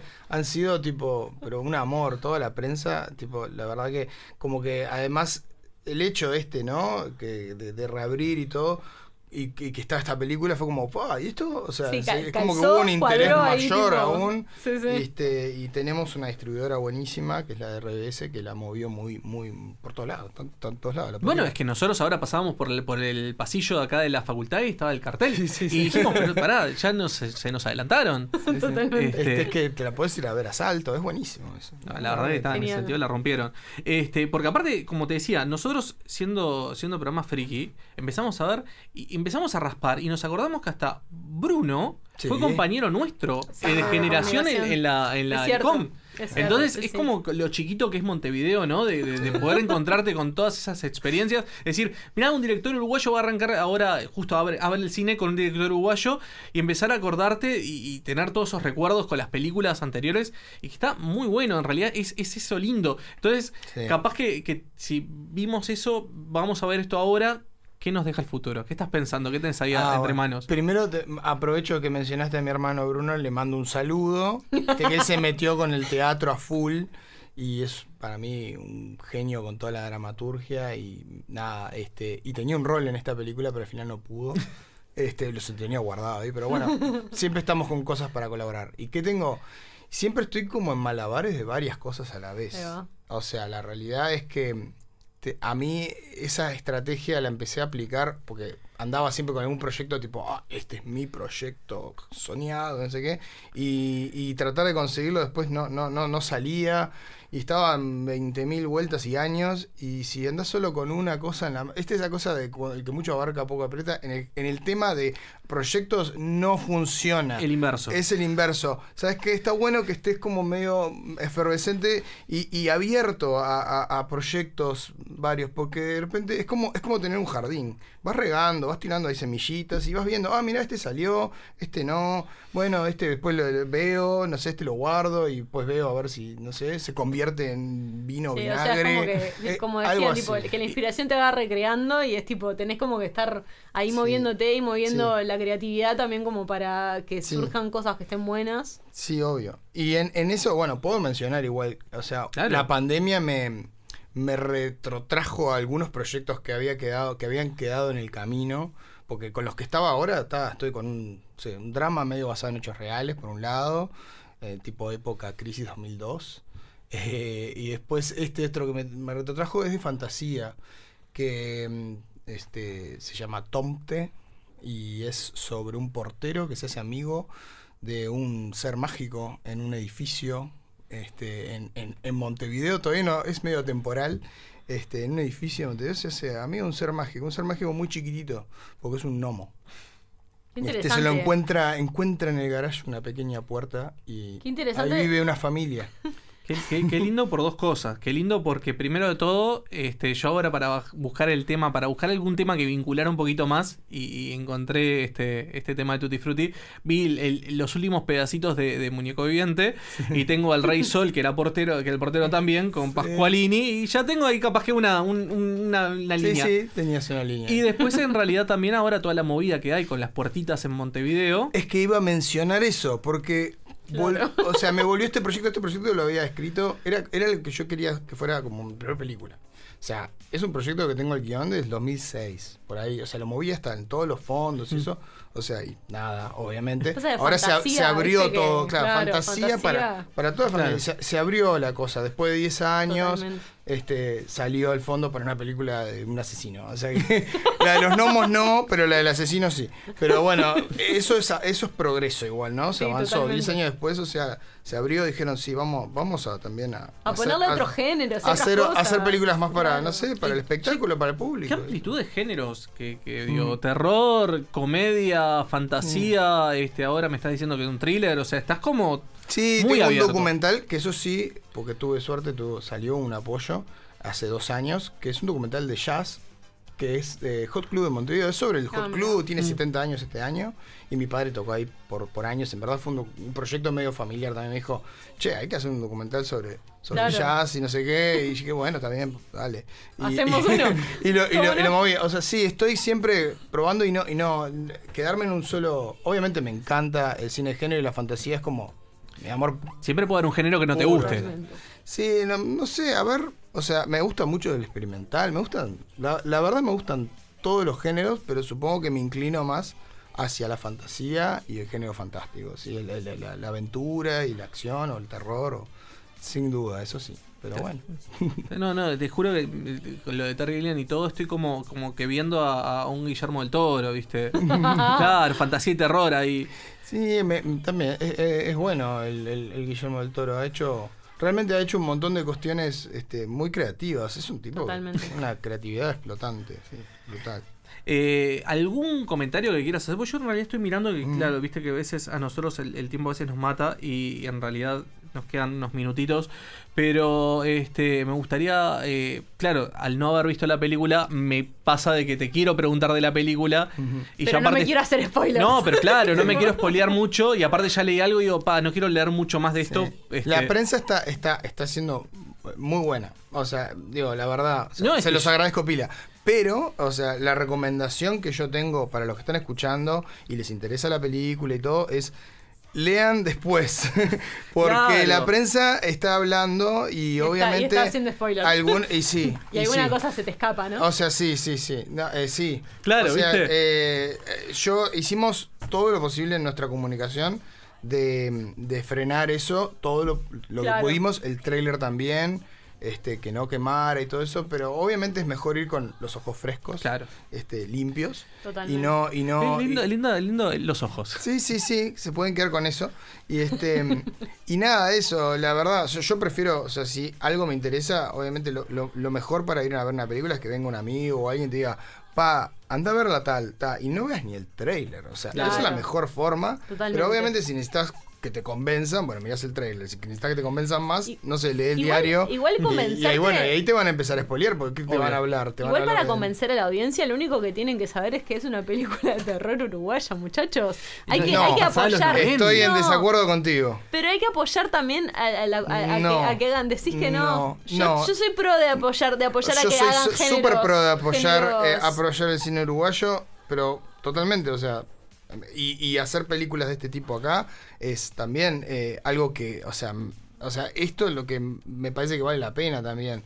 O sea, porque no es lo mismo. Claro, pero digo, que eh, sea el- el de que acá que no sea de acá, no es lo mismo. no, más vale. Pero quiero, lo que quiero decir es simplemente que el público no, no tiene que ir con esa mentalidad. Ah, voy porque, porque es una película uruguaya y hay que apoyar. Y si la película no está buena y no me gusta, ¿qué? O sea, no, tiene que estar No, y, apa- y buena. aparte porque puede Tiene pasar de que el buena. cine uruguayo sea un subgénero en sí mismo y creo que el- al menos por lo que estoy viendo acá en fotografía no es ese subgénero. Claro. Viste que el, Mm. el cine uruguayo puede tener una cierta este, fotografía, Hay una- un empuje a, a- a- a- a juntarlo todo. Eso, eso es- es, es muy Claro. negativo y además, o sea, una cuestión es que sea una película nacional, que sea una producción uruguaya y que tenga un contexto de acá y otra cosa es decir todas las películas uruguayas las ponemos todas en el mismo en el misma bolsa no ah otra película uruguaya más entonces va a ser como que esta También- cuestión media costumbrista Claro. o sea hay como una cuestión que quedó forjada por obviamente desde que empezó el empuje y el reconocimiento, que eso fue la generación, vamos a llamarla Control Z Films, Claro. ¿no? Digo, lo tiro Sí, así, sí, sí, ¿no? sí, sí. porque fueron los que empujaron, de, de alguna manera en el 2001 salió 25 watts, estaba también la- en la puta vida de Beatriz Flores Silva, Totalmente. y ahí como que, uh, fue el, el auge, pero ya se hacían muchas películas uruguayas, Sí, sí. y venía ya, eh, eh, por ejemplo, el dirigible Sí, de. Pablo Dota en el año de la película, ¿no? Y todo, este, fue una, una película, es, es muy interesante esa película. es- es- es- si la volvés a mirar, decís, fa, es muy interesante. Lo que pasa es que era muy jugada en muchas cosas. Y la gente estaba pidiendo algo que los representara medio que como a todos y, y- y, ay, esto es muy raro, no entiendo nada. Porque en realidad capaz, está que, bueno. es, capaz que es un poco raro el cine Claro. uruguayo, pero Mm. justo que estabas hablando de la movida contra Z, ¿sabes que nosotros en las redes, este, cuando empezamos a hablar que, con el tema de la entrevista y todo, nos decían... La gente de Área 4, la gente de Marvel Films La y toda esa de generación de, de- de- Sí. de cine experimental del ambiente friki. Sí, del ambiente de género, sí, bueno, el, género y de, la- ¿Sí? de las cuestiones. Y es- eh, en ese momento, bueno, viste, cuando las haces vos, es más el, el bizarro. sí, Claro. sí, el, género y el terror y el bizarro. Era, y la palabra era, ah, hacen el cine bizarro. Claro. Este, sí, y la qué épocas también, Área 4, épocas. que era con Guillermo Kloetzer, con Pablo Praino, que hizo, Pablo Praino, mandó un saludo, también hizo los storyboards de esta película, así que, y que fabulosos. Y Manuel también. ¿Sabes que aparte de una pregunta que me quedó en el tintero? Es que yo estaba mirando ahora el cast y hay muchos, eh, no, no gente joven, niños. Ah, sí. Y en realidad no es fácil para, para un director. No. Y claro, es una de esas preguntas de desafío, ¿no? Digo, Hay niños, adolescentes eh, y adultos. Adultos. Y adultos.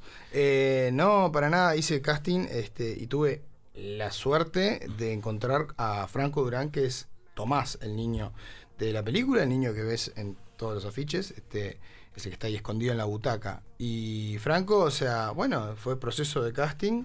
Y, y, bueno, hice el casting con él y Eso probé de- y- hasta ¿Tenía, más tenía experiencia actoral el, el Sí, tenía, sí, tenía, sí, sí, había hecho ya este publicidad y había Ahí hecho va. cosas. Sí, sí, yo estaba ah, viendo en el- también, en la ficha eh, del sí. Baile y, y sí, y se notaba, porque la verdad que lo, lo probamos, hice el casting y fue como, listo, o Claro. sea, sos Tomás.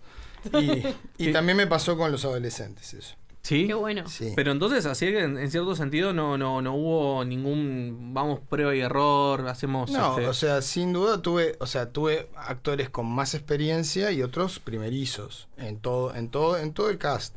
Este, después la protagonista es argentina, es Luciana Grasso, que ella la, la conocí por proyectos este, colegas argentinos, que la vi, la vi en una película de terror que se llama Terror 5, y, y empecé a mirar y dije, ay, eh, como Me gusta. Me, cayó. es tipo, Claro. Ella es, la- es Ana, la proyeccionista. Me, me dio que, que era el personaje y la conocí acá porque tiene familia acá. Y, y nos conocimos y dije, bueno, no tuvo un proceso de casting, sino que más de lo conocí, me mandó como trabajos que había hecho. De hecho, de hecho fue tipo, bueno, mandame algo más costumbrista, mandame algo más control Z, porque quiero ver tu naturali- naturalismo. Y me mandó unos cortos que había hecho, porque claro, la película esa de terror, digo, estaba, no sé, el personaje no tenía nada que ver Claro. con, con el de esta. Entonces dije, "Ta, tenés experiencia en, en género, pero a ver algo más, más normal. Claro. Este, y fue como, ah, sí. Ahora, ¿Y, y ahora algún, sí. y algún personaje que hayas dicho desde el comienzo, eh, este actor, este actor tiene que ser, ¿sí? Sí, eso, bueno. eh, pasa que ya se está mencionando por todos lados. Pero bueno, Sí. vamos a mencionarlo de nuevo. Pero, pero no podemos- sin, sin decir qué hacía, sin decir bueno, eh, bueno, leí el guion y me dio quién podía ser, eh, quién podía encarnar algo así como, ¿no? Bueno, un personaje muy importante, el antagonista. Sí. Ahí va. Eh, Ricardo Islas. Que, bueno, los que conocen este, de historia del cine uruguayo, es el pionero del terror Claro. aquí. Y este, y bueno, y, hoy de hecho tuvimos una, un encuentro por Zoom con todo el cast y todo, este, que, que- que- y con Ricardo, y fue hermoso, ¿no? Volver a encontrarnos y todo, en toda esta situación, hablar, que él no estuvo en la, en la Claro, premier. y la gente que está en la él está en. Chicago, Claro. él está en Chicago. Ah, mirá. Él está hace tiempo en Chicago, pero la gente que está en Argentina. Claro, están trancados. Se están, sí, además fue como tipo, "Ta, no pueden venir a la premier. Fue tipo, bueno, Claro. hacemos Un bajón, otra. pero hacemos, claro, sí. hacemos una en Argentina, no sé, cuando, reviva el país, el- no sé. Pero sí, bueno, ese eh, eh, Ricardo fue algo que, que fue como, como un, ¿no? un momento, oh, tipo que tuve cuando leí el guion, fue como, este... Es él. exacto, fue como, pum, sí, llamado. Tremendo. Y ahora que la película ya se estrenó y todo, siempre pasa que, que como todo artista, si tenés más tiempo le seguís agregando cosas. Mm. ¿Está? ¿Qué quedaste en duda en agregarle o no a la película? Ah, Porque viste claro. que siempre pasa eso, del, del último detallecito, no, no la toco más porque si la sigo tocando no la termino más. En muchas cosas. O sea, quedé muy conforme, puedo decir eso también. Pero sin duda eh, hubo muchas cuestiones que un poquito las he contado y todo, este, pero, pero bueno, acá lo resumo en que hubo muchas cosas que tuvieron que cambiar. Tuve que tomar muchos compromisos que lo bueno es que no pasó que a mí terminó tipo doliéndome, sino que dije, bueno, se, se pudieron manejar esas cuestiones que tuvieron que cambiar por cuestiones de producción, por cosas que, nada, que fueron pasando, que esto no podía ser y tenía que hacer otra cosa. O sea, cuestiones que estábamos ahí ya editando. También pasó mucho que cuando estaba en el proceso antes de filmar, que tuve que cambiar escenas que y reescribir cosas porque no porque no se podía porque era era muy caro filmar tal, tal Claro. escena. Claro. y eso sí eso fue al revés eso potenció para mí la historia y los personajes y la narrativa y todo A veces menos es más. exacto sí no eh, eh, eh, hay que hay que saber jugar con, con las limitaciones Y con- claro, con los recursos que uno tiene y, Sí. y que- y aprovecharlos al máximo. exacto exactamente Y, y que la, la- la locación en Uruguay se haya mantenido na- natural desde los 90 también ayuda. También, sí, sí, eh, claro, fue como, fa, es, es acá y, y qué bueno que, ¿no? Que no tengo que que repetir no tengo que hacer, Sí, claro. No, igual sabes que de todas formas hay un laburo muy grande de postproducción para dar los años 90. Uruguay se presta, Montevideo se presta, sí, se represta. No, pero hay finos, La cantidad de claro. cuestiones que, o sea, viste esa, esa, no sé si viste alguna vez esos videos de que te pasan la imagen y después hacen como los barridos de Sí, post. sí. Bueno, los que hicieron la postproducción, que son los de Atlas eh, VFX, este, podrían hacer un video de cuando está, cuando ves la, la entrada, cuando ves la calle en Sí. Montevideo y todo, Claro. y empiezan a pasar los barridos y es otra, otra toma, o sea, es otra, o sea, cambiaron todo, limpiamos de hecho hasta aire acondicionados, porque no, sé, Claro, no, no había. Lógico. Este, se, se limpió mucho la imagen y se cambió mucho en muchas cosas que además son esas cuestiones de efectos especiales invisibles. Porque Es no, para- no te vas a dar ambiente, cuenta. Es como para no, tipo, limpiar cosas claro. todo el tiempo y como que eh, para mí es un efecto especial brutal porque yo lo veo, pero Claro, nadie, nadie sí. va a decir qué buen efecto ahí porque vas a ver la toma y no vas a ver un efecto, vas a ver que simplemente cambió cosas que no Sol- sabes. Solamente quiero decir una cosa, porque claro, estamos en radio, entonces no se ve tu cara. La felicidad cuando estás contando todos esos detalles, cómo se fueron arreglando. La, la felicidad cuando decís de que quedaste muy satisfecho con la película, son las cosas que de repente uno ve una entrevista de un director de Hollywood y vos sabes que en realidad el tipo te dice, no, quedé muy satisfecho con la película y sabes que no está siendo 100% sincero. En este caso, a vos la cara te está vendiendo y estás siendo sincero, estás muy contento con la película. Sí, sí, sí, no lo puedo ocultar. La verdad que no, tuve un Y equipo. capaz que es la mejor publicidad para ir a verla esa. Totalmente, Bueno, totalmente. eh, sí, sí, capaz que sí. O sea, la verdad que tuve un equipo hermoso que lo repetiría mil veces. Estábamos ya terminando y decíamos, pa, ¿y cómo, y cómo sigue la película? ¿Cómo, cómo, ¿Cómo que seguimos sigue? trabajando que- juntos? que- que Claro. no sé, que le vaya bien, ¿no? Pero ya estábamos pensando, bueno, está, y, y cada tanto cuando estábamos en los cortes decíamos, y bueno, y después lo que pasa es esto para las dos y todo. Para las dos. Yo tipo, ¿qué pará, pero vamos, vamos, vamos, a- Ojalá, vamos mirá, a sacar esto. Ojalá. Ojalá, quién sabe. Sí, quién sería, sabe. sería fantástico Sí, que, sí. que hubiese una, Sí, ¿no? sí. una serie Todo es de. posible, todo es posible. Bueno, primero de todo, muchísimas gracias por estar acá con nosotros. Y muchas Este, gracias también por la invitación. Mirá que es súper sincero, realmente seguramente la semana sí. que viene, cuando coordinemos con un poquito más de tiempo, vayamos a ver la película vayan, en equipo. Vayan tranquis. Este, y bueno, están, no sé, en la sala que les, que les guste más. Están todas las Está en salas. todas las salas, así que Sí, sí. no hay excusas En para no verlas. Exactamente, en varias salas.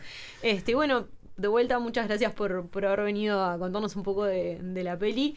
Copado que, que se haya abierto un poco más el mercado para, para pelis de género y ojalá tipo la de fantasía salga también porque me, me encantaría ver una película de fantasía hecha Y- acá. y copado que se abra, se abra muy el cine con una película tuya. Digo, Pa, eso, totalmente. además. Sí, sí.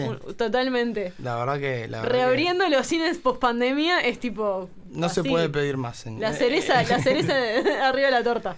Bueno, entonces vamos a una pequeña tanda y enseguida volvemos con un poquito más de universo alternativo. Day. We invite you to follow along as our scientists work to conceive of a future where music is created not by man, but by machine. We're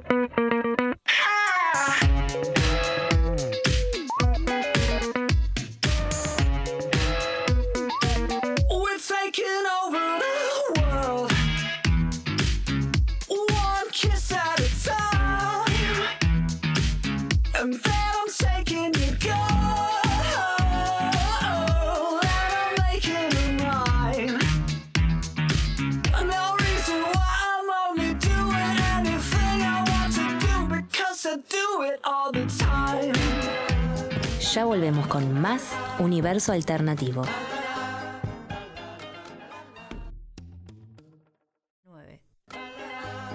Volvemos con más Universo Alternativo.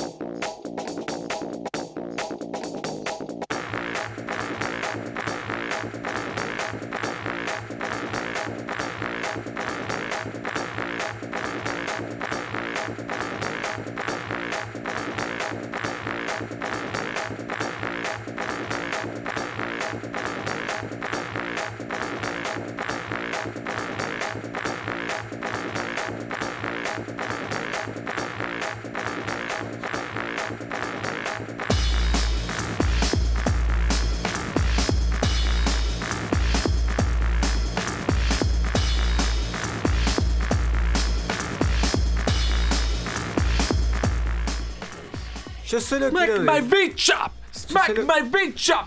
Ok. está, está Perdón, copado, perdón, quedó perdón. ahí con Yo voy a energía. implosionar. Sí, yo no puedo creer que no conozcas de Prodigy. Primero, si desaparezco es porque Juan me, me desaparece por no reconocer sus gustos Eh, musicales. No, mira, acá tengo un montón de gente en la lista de audiencia de Uba que te podría asesinar. Me los peleo a todos. el piraña desde, desde, El desde- primero que desde gol- la venta de hoy ya te puede asesinar. Que lo espero acá en la puerta. No pa- son las 12 y lo estoy acá esperando en la puerta. No sé, es la primera vez que te digo tan, pero tan musical, señor Juan. Eh, no, nada que ver. Eh, No, no, nada que ver, nada que ver. pero muy musical te de hoy. No, no, no. Estamos con Smack My Bitch Up. Este, hoy a medio que arrancamos con Mindless Self Indulgence, este, con Shut Me Up. Y, y bueno, y quedan todavía unos poquitos temas en estos eh, 15 minutos que quedan de universo alternativo. Pero ¿qué pasa? ¿Qué es importante mencionar en estos últimos 15 minutos? ¿Qué hubo en estos días, Patricio? ¿Que el nuevo Batman tiene coronavirus? ¿Y que esa película no va a salir nunca porque sé que está maldita? No.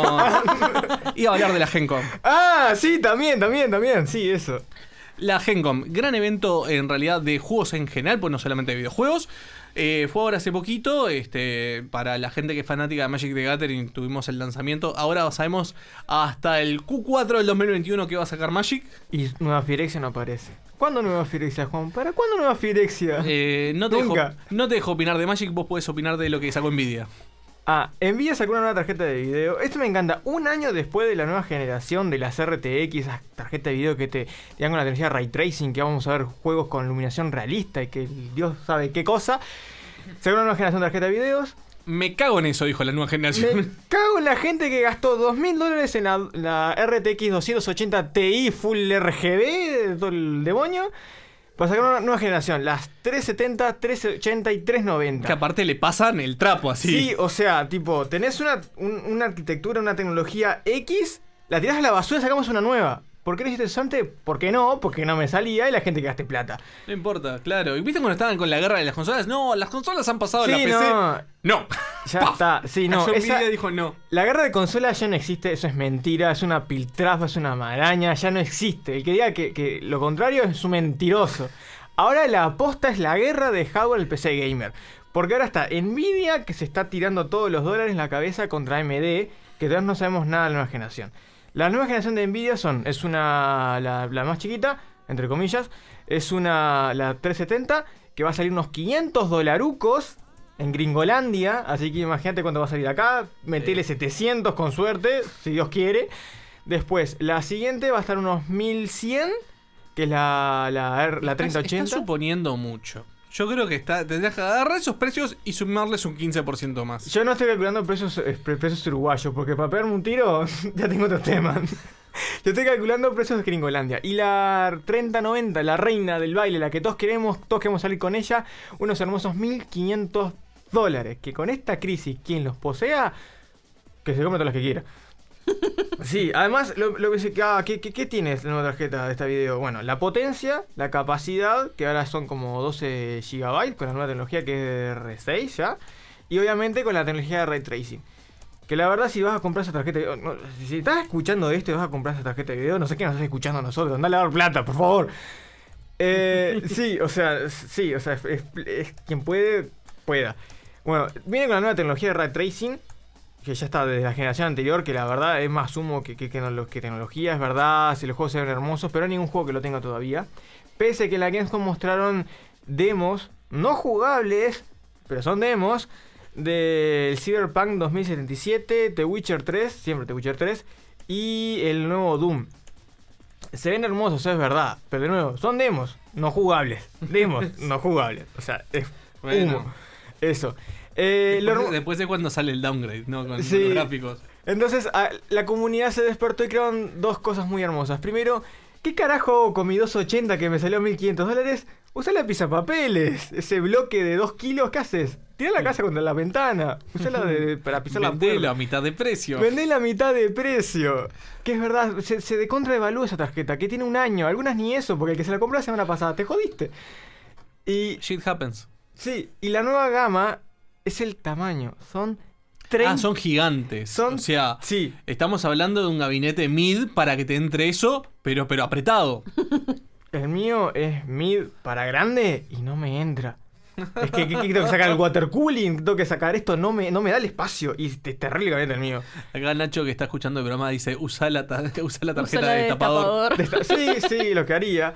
Y esa porquería mide 30 centímetros. Y todo el mundo está jodiendo con imágenes de las, de las placas madre de la actual Ya, generación. y aparte, Claro, este, la placa, no podemos mostrar, pero la placa madre digamos que es la moneda de 2 pesos y la tarjeta de video es la moneda de 50 pesos por 3.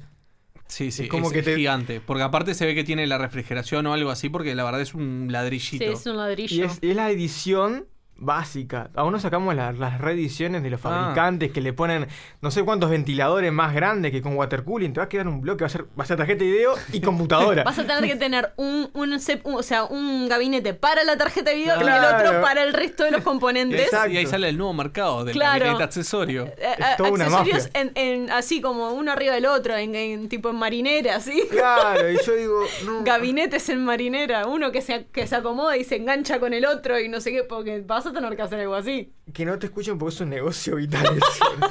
Ojo, igual ya se estaban más Pongamos, manejando. pongamos el negocio antes de que. Ya- no, digo, ya- hay que aprovechar el Ya se estaba mercado. manejando, como la tarjeta es tan pesada, una especie de un bloquecito de plástico para aguantarlo, la tarjeta que no se caiga, 100 dólares. ¿en y bueno, está, si tenés 1500 dólares para gastarte, puedes permitir 100 un plástico de 100 dólares. No, más vale, pero. Ojo, igual lo puedes hacer en 3D, le pones un taquito, lo que sea. Pero es verdad, es tan pesada que la placa más se te parte. Eso obvio, por, porque es Sí, imposible, claro, no hay, no hay sí, tornillo claro. que aguante. Es un pedazo de bloque. Pero está, Sí, es un ladrillo. O sea, en realidad, tipo, eh, Nacho, Nacho, que les mandamos un saludo, nos estaba escuchando y estaba, y estaba comentando ahí unas cosas. Este, nos pasó las cuando nos pasó las imágenes, la veías y decías. Es, es medio graso, es una cosa. Es, es- muy grande, sí, es como que no. no, no- Está, está el meme de cuando te llega de Amazon el paquete del congelador gigante. bueno, es que es lo mismo, entra en la caja. Igual eh, estamos hablando mucho de una tarjeta de video, nos quedan este, nueve minutos y no hablamos de Nintendo. ¿Para qué? Para hablar, para hablar de, De de más Mario. humo, que Para hablar de Mario. Por fin, después de tanto tiempo, por el tema del coronavirus, Nintendo hizo un direct. eh, Pero no es un direct exclusivo de videojuego como hizo con Pokémon etcétera, etcétera. No, no. Un Nintendo Direct que va a abarcar un montón de juegos como siempre ha hecho en los últimos. eh, en, esta, en esta generación. Hay que decir también que es un raro porque es un evento en donde realmente hu- hubieron bastantes cosas y no fue lo que pasó, por ejemplo, con la Comic Con, en donde todos Claro. desarmaron todo, ¿no? Claro, claro. Ahora con el tema del coronavirus, tipo como las cada empresa hace su propio evento. Y Nintendo, quiero o no, es la que más gente mueve porque Nintendo es Nintendo. Obvio. ¿Y qué pasaba ahora el 35? Para los que no saben que Nintendo es Nintendo, le, perdón que te corte Patricio, pero hay un documental muy lindo este, en Netflix que se llama High Score, que se los recomiendo a todo el mundo. Ojo, bueno, está así, está así. Vean el, el documental, es verdad. No, no es la gran cosa el documental. Eh, No, van a decir, lo vi y no es la gran cosa. Opiniones polémicas. Claro, si tenés más de 20 años, seguramente te gusta más, de- más la industria que un videojuego. Entonces, si te gusta mucho la industria, eso ya lo viste, lo tenés resabido. Cualquier video de YouTube ya te lo mostró. Ahora, si querés indagar qué pasó en los videojuegos, cuál fue la crisis de los videojuegos, por qué hoy, hoy es un triple A, es un triple A, está bueno el documental. Pero si ya conoces eso, no lo mires. Bueno, y estas Sí. fueron las últimas palabras de Patricio. Un saludo por Y, Ripiado. y Patricio no, eh, desapareció el viernes 4 Me va a de consumir la septiembre. Tipo, no se lo vio nunca más. Salió de, de Uniradio y no se lo vio más. Seguramente voy a desaparecer. Acá no me importa nada, ya. no me importa nada. Eh, el tema que salió el 35 aniversario de Mario. Y para hacer homenaje a este hecho, Nintendo sacó, no un juego, no dos, no tres, cuatro, como 800 juegos nuevos de Mario. Y, nada más mostraron el direct. Mostraron un remake de Mario 64, que de remake no tiene nada. Mostraron eh, el Mario Kart con juegos físicos que no vale. Perdón que te corte, tengo un mensaje acá de, de, Ay, de- de ay. Piraña que dice: Considérate muerto. Así, nada Ah, más. ah. Nada más. No pasa ¡Qué nada. violencia! Yo soy de Panda, en Panda no tenemos miedo. Y déjame, déjame cinco minutos nada más antes de terminar el programa para poder hablar con de, de, eh, sobre ese, perdón, de Magic, ya que Ezequiel estaba mencionando algunas cositas. Para terminar lo que estaba diciendo, Nintendo, dejate de vender humo, dejate de consumir esa vaca, por favor, mostrame el nuevo juego de Samus. Sí, tú. Eh, cuando vos decís ese juego de Samus, como te co- corrigió Nico en su momento, Metroid. Metroid. Es que ya ni sé cómo lo van a llamar. Capaz que tenés que ver el documental de vuelta. Pa, pa, pa. Mira, porque soy una persona educada, no voy a responder a eso. Muy bien. Bueno, para la gente que, que no está tan metida en la parte de los videojuegos, pero que en realidad sí estaba copado con el lanzamiento que tuvo Magic The Gathering este, sobre el evento, en sí lo que hizo Magic fue eh, liberar en realidad casi todo lo, lo que sería, bueno, y arrancó también lo que es el, el spoiler de, de Rising, que es la edición que viene ahora. Una edición que en realidad estaba como bastante en secreto y la edición siguiente a esa, que era este Commander Legacy, te- tenía realmente muchos más spoilers y había muchas más cosas este, a la vista que, que, que Zendikar. Zendikar. Eh, ¿Y qué pasa? Bueno, Zendikar realmente se traía varias sorpresas. Eh, vamos a tener este, la- la- las Fliplands, que, que están bastante copadas. Tenemos un montón de elementos que están muy buenos. El Dracis. Este, claro, tenemos un Zendikar sin el Dracis que, que es como bastante interesante Guay. en sí, la historia. No, guay no. Lee la historia, sabes. Que- ya, sé, ya sé por qué no hay, porque están liberados en el vacío, por eso. No, están todos derrotados menos en Rakul que está en Innistrad. No, luna no estaba liberado. Ah, está en la luna. Eh, Viste, Patricio, no me, no me corrijas si no vas a aportar. Este. Para para el viernes que viene hacemos vivo pelea directo a duelo a muerte con cuchillos contra Juan. Eh, ¿Quién apuesta ahora? ¿Quién tira el guante? ¿Quién le tira el guante al otro? ¿Quién le da la cachetada? ¿Ha, ha, ¿Cómo ha es dicho esto? duelo muerte con cuchillos? bueno, importante y fuera de los chistes así, tenemos, este, sin entrar en eh, la historia de, de Zendikar Rising, Mm. una cosa que sí es muy buena para mencionar es que Magic arranca de vuelta con las historias eh, semanales de que tenían antes ellos con respecto al setting. Porque eso es bueno porque ya hace mucho tiempo que se está criticando de que la historia de Magic está muriendo, de que le están dejando de dar bola, de que cada vez queda más oculto este, en las ediciones, y aparte cada Mal. vez hay más ediciones que no están vinculadas a la historia. Y bueno, y esto es como la metida de, de, de- de Wizards of the Coast diciendo, no, no, realmente tenemos, tenemos bullshit. historia. ¿tá? Entonces, con eso tenemos El lanzamiento de Zendika Rising estuvo bastante divertido. Para la gente que no lo vio, vean el video en donde vamos a ver justamente todo mm, mm, que cuentan, por ejemplo, de las, de las Adventure y un montón de cosas, de elementos nuevos, eh, va, no, no, viejos, pero que están Ya el, tema, reciclados. el tema eso de spoiler ya ni me la creo. Se nota que ya tendría que cambiar la palabra de spoiler de Magic a pre- presentación de cartas de Magic. Es, un- es como sería un- un- una previsualización de las cartas. ¿tá? Que en realidad está organizado justamente por Wizards of the Coast, se lo dan a diferentes creadores de contenido y ellos lo van posteando a poco. Esto fue una cosa como más, más llegada. Pero bueno, en realidad nos estamos quedando solamente con lo que vendría a ser este, este año, ¿no? Magic the Gathering este, eh, tiene ya la presentación entera de lo que es 2021. Y uno diría, Pai, ¿por qué tanto? ¿Por qué 2021? Y no, porque hicieron varios anuncios que están muy zarpados. Muy. ¿tá? Entre ellos, en realidad, eh, solamente voy a mencionar este dos de los cuatro, cinco, seis, edicio- siete ediciones, porque ¿qué pasa? Tenemos los remastered para para Harina, tenemos este Claro, viendo lo de arena porque van a hacer. No, ca- eh, ¿Cuál era? ¿Era para ahí arena? Otra no importa. Eh, Amonkhet. Amonkhet. Amonkhet, este eh, Eso en realidad es paralelo porque como es exclusivo para arena, tipo, no importa mucho. Y bueno, tal. En sí, el lanzamiento más capaz que a mí me llegó más porque yo juego rol y juego Dungeons and Dragons. Es que eh, para el Q3 del año que viene, para el Q3 del 2021, Ujú. Eh, va a estar lo que es eh, el plano. O sea, Magic va a llegar al plano de Forgotten Realms. Y va a haber el primer crossover con Dungeons and Dragons.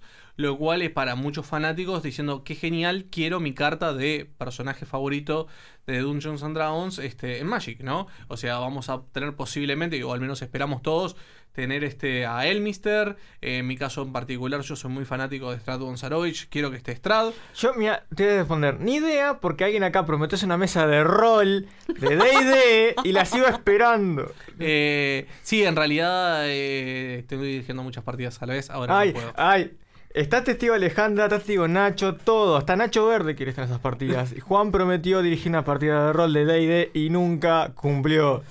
Eh, Se acaba bueno. el año, Juan, y no cumpliste todavía. Y no, y tengo, estoy dirigiendo todavía. La verdad que hasta que no me achica un poquito, eh, difícil. Pero también dentro de eso, eh, para el Q4, que era la otra, la otra noticia que estaba muy interesante, era de que va a salir, vamos a volver al plano Innistrad. Y dentro del plano Innistrad van a salir dos ediciones en paralelo, una de hombres hermoso. lobo y otra de vampiros, para los fanáticos de los hombres lobos y para los fanáticos de los vampiros.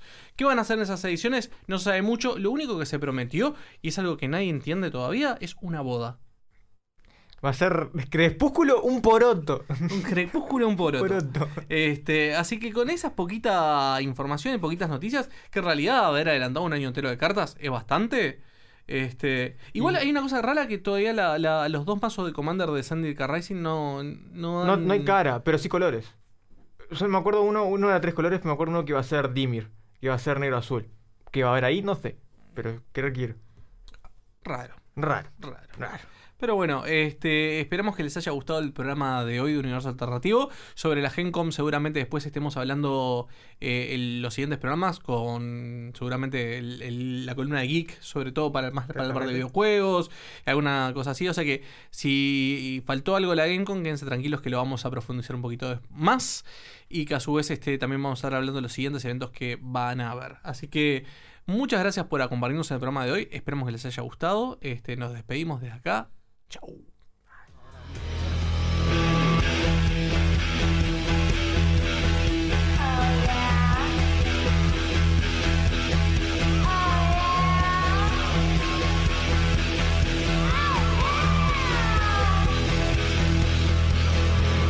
Hello again, friend of a friend. I knew you were.